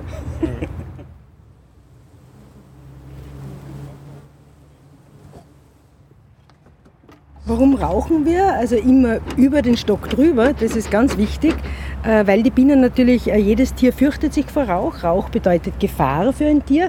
Und auch die Bienen denken sich, okay, es brennt vielleicht unser Haus und stürzen sie auf die Honigvorräte, um ihre Honigblase, also ihren Rucksack für die eventuelle Flucht, für die Reise zu füllen. Das dauert ungefähr 20 Minuten. Nach 20 Minuten haben sie erkannt, das ist keine Gefahr, das ist nur der Imker oder die Imkerin. In dem Fall der Herr Haselsteiner freut, wenn er da einen Blick reinwirft. Und wir sind jetzt schon um die Zeit, na, eins ist noch ein bisschen früher, aber um zwei ist, aber starten dann auch die Drohnen natürlich. Das ist dann ein richtiges Gebrumme am Flugloch. Mhm. Okay. Der hat das Drohnenrämchen verhonigt sogar, gell? Das ist alles verhonigt, ja. im positiven Sinne. Das heißt, sämtliche gegebenen Mittelwände sind ausgebaut, voll befüllt und voll verdeckelt. Also dieser Honig ist ein Fertig. Wunderprodukt. Bilderbuchhonig. Also auch von, den, von den Waben her, also, also unglaublich. Ja. Wie schauen Ihre aus? So, eh so, aber nicht voll verdeckelt. Okay. Äh, aber, im, aber wir haben die, das gleiche Format und auch so. Ah, Zander, und das ist genau, Flachzange genau, praktisch genau. oben. Genau. Aber er ist nicht voll verdeckelt. Also äh, ein Blick hinein Herr Boningbauer? Ja, Bilderbuch, Wahnsinn. Ja, es ist, also das ist wirklich, und wir setzen immer nur oben auf, das ist auch entscheidend. Ja. Bei uns wird nur oben drauf gesetzt. Es hat, ähm, den Bienen ist der Weg nicht zu weit, wie manche vermuten. Äh, Im Gegenteil, es wird ja der Nektar sofort unten beim Flugloch abgeben, es wird unten in die Zellen gelagert und wird dann von Biene zu Biene weitergegeben. Und bis er dann ganz oben ist, haben so viele Bienen den enzymatisch aufbereitet. Wir zeigen jetzt den Unterschied zwischen einer normalen Mittelwand und einer Drohnenwabe. Ja. Ah, ja, genau. Die Drohnenwaben sind grundsätzlich mit größeren Zellen ausgestattet, weil die Drohnen als solche mehr Platz brauchen. Ja. Und es Nach, nichts. Ja. Nachdem es aber sehr gut connect hat, hat auch dieser Bienenstock seinen Geschlechtstrieb zurückgestellt und hat sich für die Ernte entschieden. Das heißt, sie haben so dieses leere Rähmchen voll ausgebaut und haben einen Naturwabenbau gemacht als Drohnenbau und haben gleichzeitig begonnen und angefüllt mit Honig. Also das sind die Rückschlüsse auf, auf einen wunderbaren Trachtverlauf, der hier auf der Staatsoper geherrscht hat und nach wie vor herrscht. Es war die Feuchtigkeit und die Wärme gepasst. Also es war heuer wirklich gewaltig. Voriges Jahr war eher in, es war in Wien auch anders als das andere äh, Bundesgebiet, aber sage ich mal für Wien unsere erste Erfahrung, dass Wien nicht immer so ist. Äh, dass man Unmengen von Honig erntet. Also voriges waren wir beim Durchschnitt von 60 Kilogramm pro Bienenvolk, wobei wir immer 20, 25, 30 Kilogramm drinnen lassen. Das müssen wir auch sagen, also das nehmen wir nicht raus, weil wir sparen uns das Zuckerwasser rauftragen und den Bienen tut es gut. Weil Honig sammeln sie ja für sich selber in erster Linie. Das wollte ich einfach, genau. Wie viel Kilo Honig äh, ja. werden Sie da äh, ernten? Also heuer gehe ich davon aus, dass wir sicherlich bei 70, 80, 90 Kilo pro Bienenvolk wieder sind. Und äh, wir haben ja andere Bienenstöcke in Wien. Und da ist Standplatz von Standplatz verschieden. Und wir haben schon welche, wo 90 Kilogramm drinnen sind. Also wirklich, wo wir heute aufsetzen dann, nach der Wiener, nach der Staatsopferntätigkeit. Minus 20, die dann drinnen bleiben, sind 70 Kilo. Na, wenn ich sage 90 Kilo, meine ich schon das, was wir rausnehmen. Die 20, die da unten, die rechne ich gar nicht. Drinnen, ja. das, das ist eigentlich grundsätzlich, ja. Es ist natürlich auch dazu notwendig, dass die Bienenvölker entsprechend stark sind. Das ja. heißt, viele Einzelwesen haben. Das ja. ist, wie wir gesagt haben, wie mein Winter, so wintert Maus, weil ohne diese Bienenmasse funktionieren die einzelnen Arbeitsabläufe natürlich spärlicher. Der große Vorteil von der Honigbiene gegenüber sonstigen Insekten ist ja, dass sie als Volk überwintern. Das heißt, sie sind im Frühling, wo die Bestäubung bei der Kirsche und bei anderen Kulturpflanzen notwendig ist, als Bestäuber schon in dieser Stückzahl vorhanden. Erkennt man wieder an dem, was an Honig eintragen wird. Ja. Im Verlauf des Jahres kommen natürlich die anderen Insekten dazu. Ein praktisches Beispiel, wenn man zu Ostern ein Glück hat und man grillt im Garten, unter Anführungszeichen stört dann noch keine Wespe. Wenn man das Grillfestel im August macht, sind die Bienen und die Wespen natürlich beide in einer großen Stückzahl da. Das hängt damit zusammen, dass sich als solitär insektlebende Wespen erst im Verlauf des Jahres aufbauen. Das heißt, im Frühling hat man ein starkes Bienenvolk und das schwimmt praktisch auf der Welle der verschiedenen Trachtangebote dahin und dementsprechend muss er die, die, die Tracht sein und wird da entsprechend eingetragen. Und die Arbeitsaufgaben und die Belastung für die einzelnen Bienen ist natürlich auch geringer, weil die Arbeitsteilung funktioniert, die Bienenmasse da ist und das sind Dinge, die kann man einfach, wenn man oben reinschaut, schon ablesen. Und weil dieser Verlauf noch weitergehen wird, hat die Frau Singer jetzt wieder ohne meine Hilfe, dass ich das sage, das Magazin quer über das Dach tragen und mir bleibt lediglich das Schöngeistige über, die, die Rähmchen, Rähmchen zu ordnen. Professor doziert. Jetzt hätte ich eine Frage, weil ich, wir haben das noch nicht so sauber gemacht, das mit dem Aufsetzen und zur rechten Zeit. Wir haben dann dazwischen einmal geschleudert, dass wir mal wirklich mal merken, wie der Honig schmeckt. Jetzt sind halt einfach relativ viele Rähmchen, äh, die halt irgendwie halb verdeckelt sind. Äh, was macht man da? Ganz wichtig bei der Honigernte ist die Spritzprobe. Wenn ich ein Rähmchen nehme und es schüttle, quer schüttle und es spritzt raus, ist der Honig noch nicht reif. Eh, aber jetzt haben wir praktisch den Zustand, dass einfach, äh, wenn man so reingeschaut, relativ viele äh, Waben eben so nicht verdeckelt sind, also halb halbert. Ja. Machen die den noch fertig? Die machen den fertig. Die Bienen machen den fertig. Das ist ganz wichtig, weil die Bienen möchten das ja konservieren und sobald der Honig konserviert ist, mit dem Wachsdeckelchen drauf, wenn er verdeckelt ist, dann ist er unbegrenzt haltbar. Also einfach in Ruhe lassen und. In Ruhe lassen, ja. Oder sagen, ich kann es nicht mehr erwarten, ich möchte meinen eigenen Honig essen, dann nimmt man. Aber wunderbar schmeckt natürlich auch, wenn man so Mittelwände hat, den Wabenhonig. Das ist ja Honig in natürlichster Form und sie haben eh gekostet, also es schmeckt nichts besser als der Honig mit der Wabe. Und ist ja sehr gesund.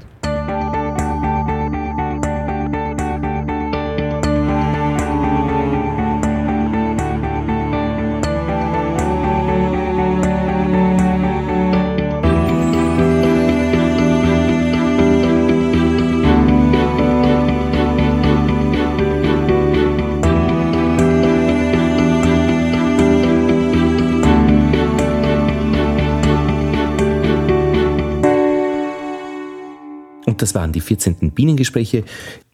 Gut so. Noch etwas, da war doch noch was. Ja, genau.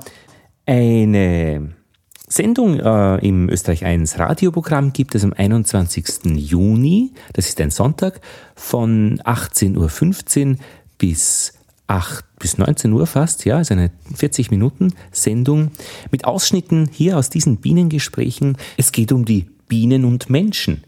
Über die Faszination über das kleinste Nutztier. Eine Sendung im Rahmen des ORF-Schwerpunkts Mutter Erde braucht dich zum Thema Bienen. Wer sind die Menschen? Was fasziniert sie am Bienen? So wird das gesamte Volk ja genannt.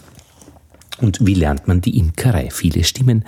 Und ich muss noch schauen, vielleicht gelingt es mir, diese Sendung dann auch loszueisen und als Sonderfolge der Bienengespräche hier äh, auch übers Internet zu veröffentlichen. Jetzt aber auf alle Fälle der Hinweis, 21. Juni, das ist der Tag, stimmt das, ist das der Tag der Sonnenwende? Sonnenwende. Sonnenwende 2015. Das ist die astronomisch ja gar nicht so eindeutig, dass es, ja doch, 21.06. ist, dass es immer dieses Datum ist, glaube ich. Ja. Es ist aber eben der 21.06., die Sonnenwende und genau zu diesem Zeitpunkt gibt es im Österreich 1 Radioprogramm, im Qualitätsradio, die Sendung über Menschen und Bienen in Moment Leben heute am Sonntag um 18.15 Uhr. Und das war's. Lothar Bodingbauer verabschiedet sich aus Wien.